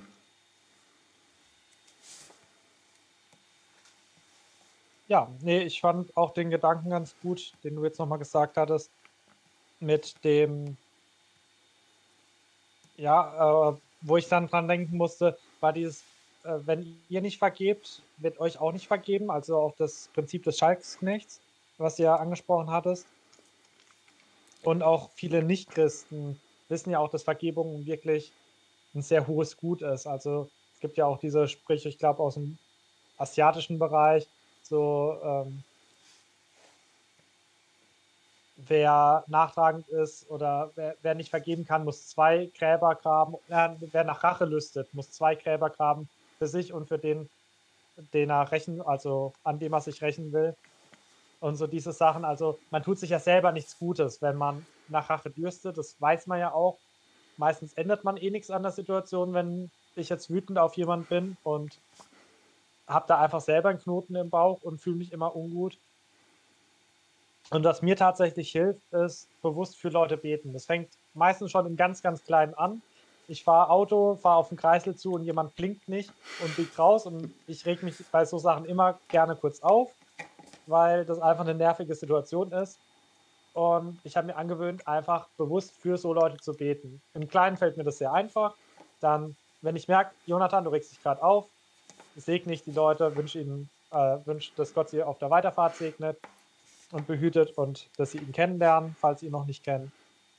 Und so im Kleinen hilft es ganz gut und ich glaube im Großen auch, dass ich Sachen wirklich vor Gott bringe, dass ich, du hast ja auch schon gesagt, ich nicht irgendwie versuche, ihm nachzutragen. Und ich fand auch deinen Gedanken ganz wichtig, dass wenn Gott ihm alles Sünden vergibt, wer bin ich, dass ich dann noch mit irgendwie so Kleinigkeiten irgendwie am Berg halte. Ja, so gerade im, im, Straßenverkehr kann ich das absolut nachvollziehen. Also da kann man wirklich viele Demut üben und äh, da ja, muss man nur ein bisschen weiterfahren und schon hat man die nächste Übungschance, wenn man es äh, nicht hingekriegt hat. Ja, ich würde sagen, dann haben wir auch den ersten Teil, das erste Kapitel der Bergpredigt abgehandelt. Außer du hast noch irgendwelche wichtigen Punkte. Okay, dann würde ich sagen, wir haben ja, auch wenn wir jetzt mit der Zeit schon sehr, sehr fortgeschritten sind, immer unsere drei Schlussfragen. Richard, was ist dein Lieblingsvers? Ich kann es zwar schon erahnen, aber nenn ihn bitte nochmal für uns alle. Genau, das ist Vers äh, Nummer 6. Ähm, selig sind, die da hungern und dürsten nach der Gerechtigkeit, denn sie sollen satt werden. Ähm, genau, habe ich jetzt schon äh, zu Genüge angesprochen und auch schon erklärt, was ihr in diesem Vers so mag. Genau. Aber magst du uns denn noch teilen, was dein Lieblingsvers ist? Ich habe mich sehr schwer getan, weil ich finde gerade dieses Kapitel ist so voll von schönen Versen, als gerade die Seligpreisung kann man eigentlich jedes einzelne nehmen. Ich habe mich jetzt einfach schweren Herzens für Vers 13 entschieden, vor allem für den ersten Satz, ihr seid das Salz der Erde. Einfach, ja, weil das für mich halt diese Geschichte hat, wie ich da langsam zu immer mehr Erkenntnis kommen durfte und immer wenn ich diesen Satz lese, freue ich mich äh, daran, dass mir Gott diese drei Punkte gezeigt hat und warte darauf, dass er mir vielleicht noch einen vierten zeigt. Genau, und deswegen habe ich den Vers einfach ausgesucht. Hast du dann noch irgendeine Frage, die dich beschäftigt? Ja, ich habe, äh, wie, wie, so meistens, aber jetzt keine konkrete Frage, ähm, sondern bei mir sind es oft so mehr, wie kann man sich das vorstellen, was den, den Übertrag in unsere heutige Gesellschaft angeht? Oder was hätte Jesus heutzutage als, als Gleichnis statt dem Salz zum Beispiel gebracht? Hätte er jetzt wirklich Kühlschränke oder, oder was erwähnt? Ähm, genau, das sind mehr so, so kleine Fragen, die, die mir manchmal durch den Kopf geistern, aber wo natürlich auch klar ist, dass, dass wir die jetzt nicht beantworten können. Aber ansonsten finde ich, ist die Bergpredigt halt relativ klar in ihren Aussagen und ähm, von dem ist, ist für mich da jetzt sonst nichts offen. Okay, ich habe tatsächlich so mehrere kleine Fragezeichen. Eins davon ist zum Beispiel Vers 5 mit Selig sind die Sanftmütigen, denn sie werden das Erdreich besitzen. Einfach weil ich das zeitlich am schlechtesten einordnen kann. Ob das jetzt im tausendjährigen Reich ist. Ähm, tausendjährigen Reich ist eh so ein Punkt, wo ich mich noch viel mehr auseinandersetzen wollte oder irgendwann mal will, weil auch so ein spannendes Thema ist, wo ja auch nicht jeder Christ davon überzeugt ist, ob es das tausendjährige Reich überhaupt gibt und manche sagen, es gibt es auf jeden Fall und so weiter. Ähm, genau, aber auf jeden Fall dieses Seligpreisung finde ich spannend und hat bei mir auf jeden Fall auch dieses Fragezeichen, wann und wie jetzt die Barmherzigen äh, das Erdreich haben werden, Erdreich besitzen werden. Und dann insgesamt bei den ganzen Auslegungen, so in welchen Lebensbereich das jetzt wirklich reinzählt. Zum Beispiel, ob ich das mit der Backe hinhalten richtig verstanden habe oder ob das doch auch auf Notwehrsituationen zählt, ob das, ja, genau, also inwieweit das jetzt eine Freiheit ist, inwieweit das ein Gebot ist. Genau, also das sind schon viele kleine Fragezeichen. Ich denke, das wir zwar schon auf einem guten Weg sind, aber 100% sicher ist man sich ja dann doch nie. Ich denke, das ist auch was, wo man sich noch weiter leiten lassen darf. Hast du jetzt noch einen Gedanken, den du mit in den Alltag nehmen willst? Ja, also ich finde, da, da, ist jetzt wirklich sehr viel, was man praktisch mitnehmen kann. Ähm, was, was jetzt ähm, besonders alltagstauglich finde, ähm, ist das Achten schon auf die Gedanken weil das ist halt wirklich was, was Kleines, was sich schnell reinschleicht, aber wo man halt, was halt auch noch klein ist, was man halt auch noch im Keim ersticken kann und was deswegen halt sehr viel Beachtung verdient und äh, was einem halt auch sonst äh, im alltäglichen Umgang nicht, nicht immer so bewusst ist, wenn man halt immer auf die großen Probleme achtet und dann da schnell äh, ja, was, was Kleines mal durch, durch die Lappen rutschen kann. Sehr schön, dass wir diesmal ganz unterschiedliche Punkte haben, weil ich habe jetzt so diese Demut, die ich mir einfach nochmal bewusst geworden ist, so gerade in dieser ersten Seligpreisung, Vers 3, mit dem, dass wir leer vor Gott stehen sollen oder müssen. weil das ist mir so ganz wichtig geworden. Ich glaube, dass die Bergpredigt auch wirklich ein guter Text, um immer wieder demütig zu werden, wo man immer wieder Sachen erkennt, an denen man noch arbeiten muss. Sind es zum Beispiel die Gedanken, ist es die Herzenseinstellung. Da fand ich auch deinen Gedanken so spannend mit den Seligpreisungen, dass man da auch eine Checkliste draus machen kann, was übereinstimmt und was nicht. Genau, und dass ich mir einfach immer wieder ja, noch mehr bewusst machen will, dass ich mit leeren Händen vor Gott stehen darf und soll. Okay, dann haben wir dieses sehr inhaltsreiche und lange Kapitel abgehandelt. Das freut uns sehr, dass ihr bis jetzt mitgehört habt. Es hat sich ja jetzt doch ein bisschen in die Länge gezogen. Ich hoffe, es war trotzdem interessant und kurzweilig. Wir werden die Folge jetzt einfach als einen Teil hochladen. Ich sehe auf meinem Timer, dass es jetzt weit über zwei Stunden sind.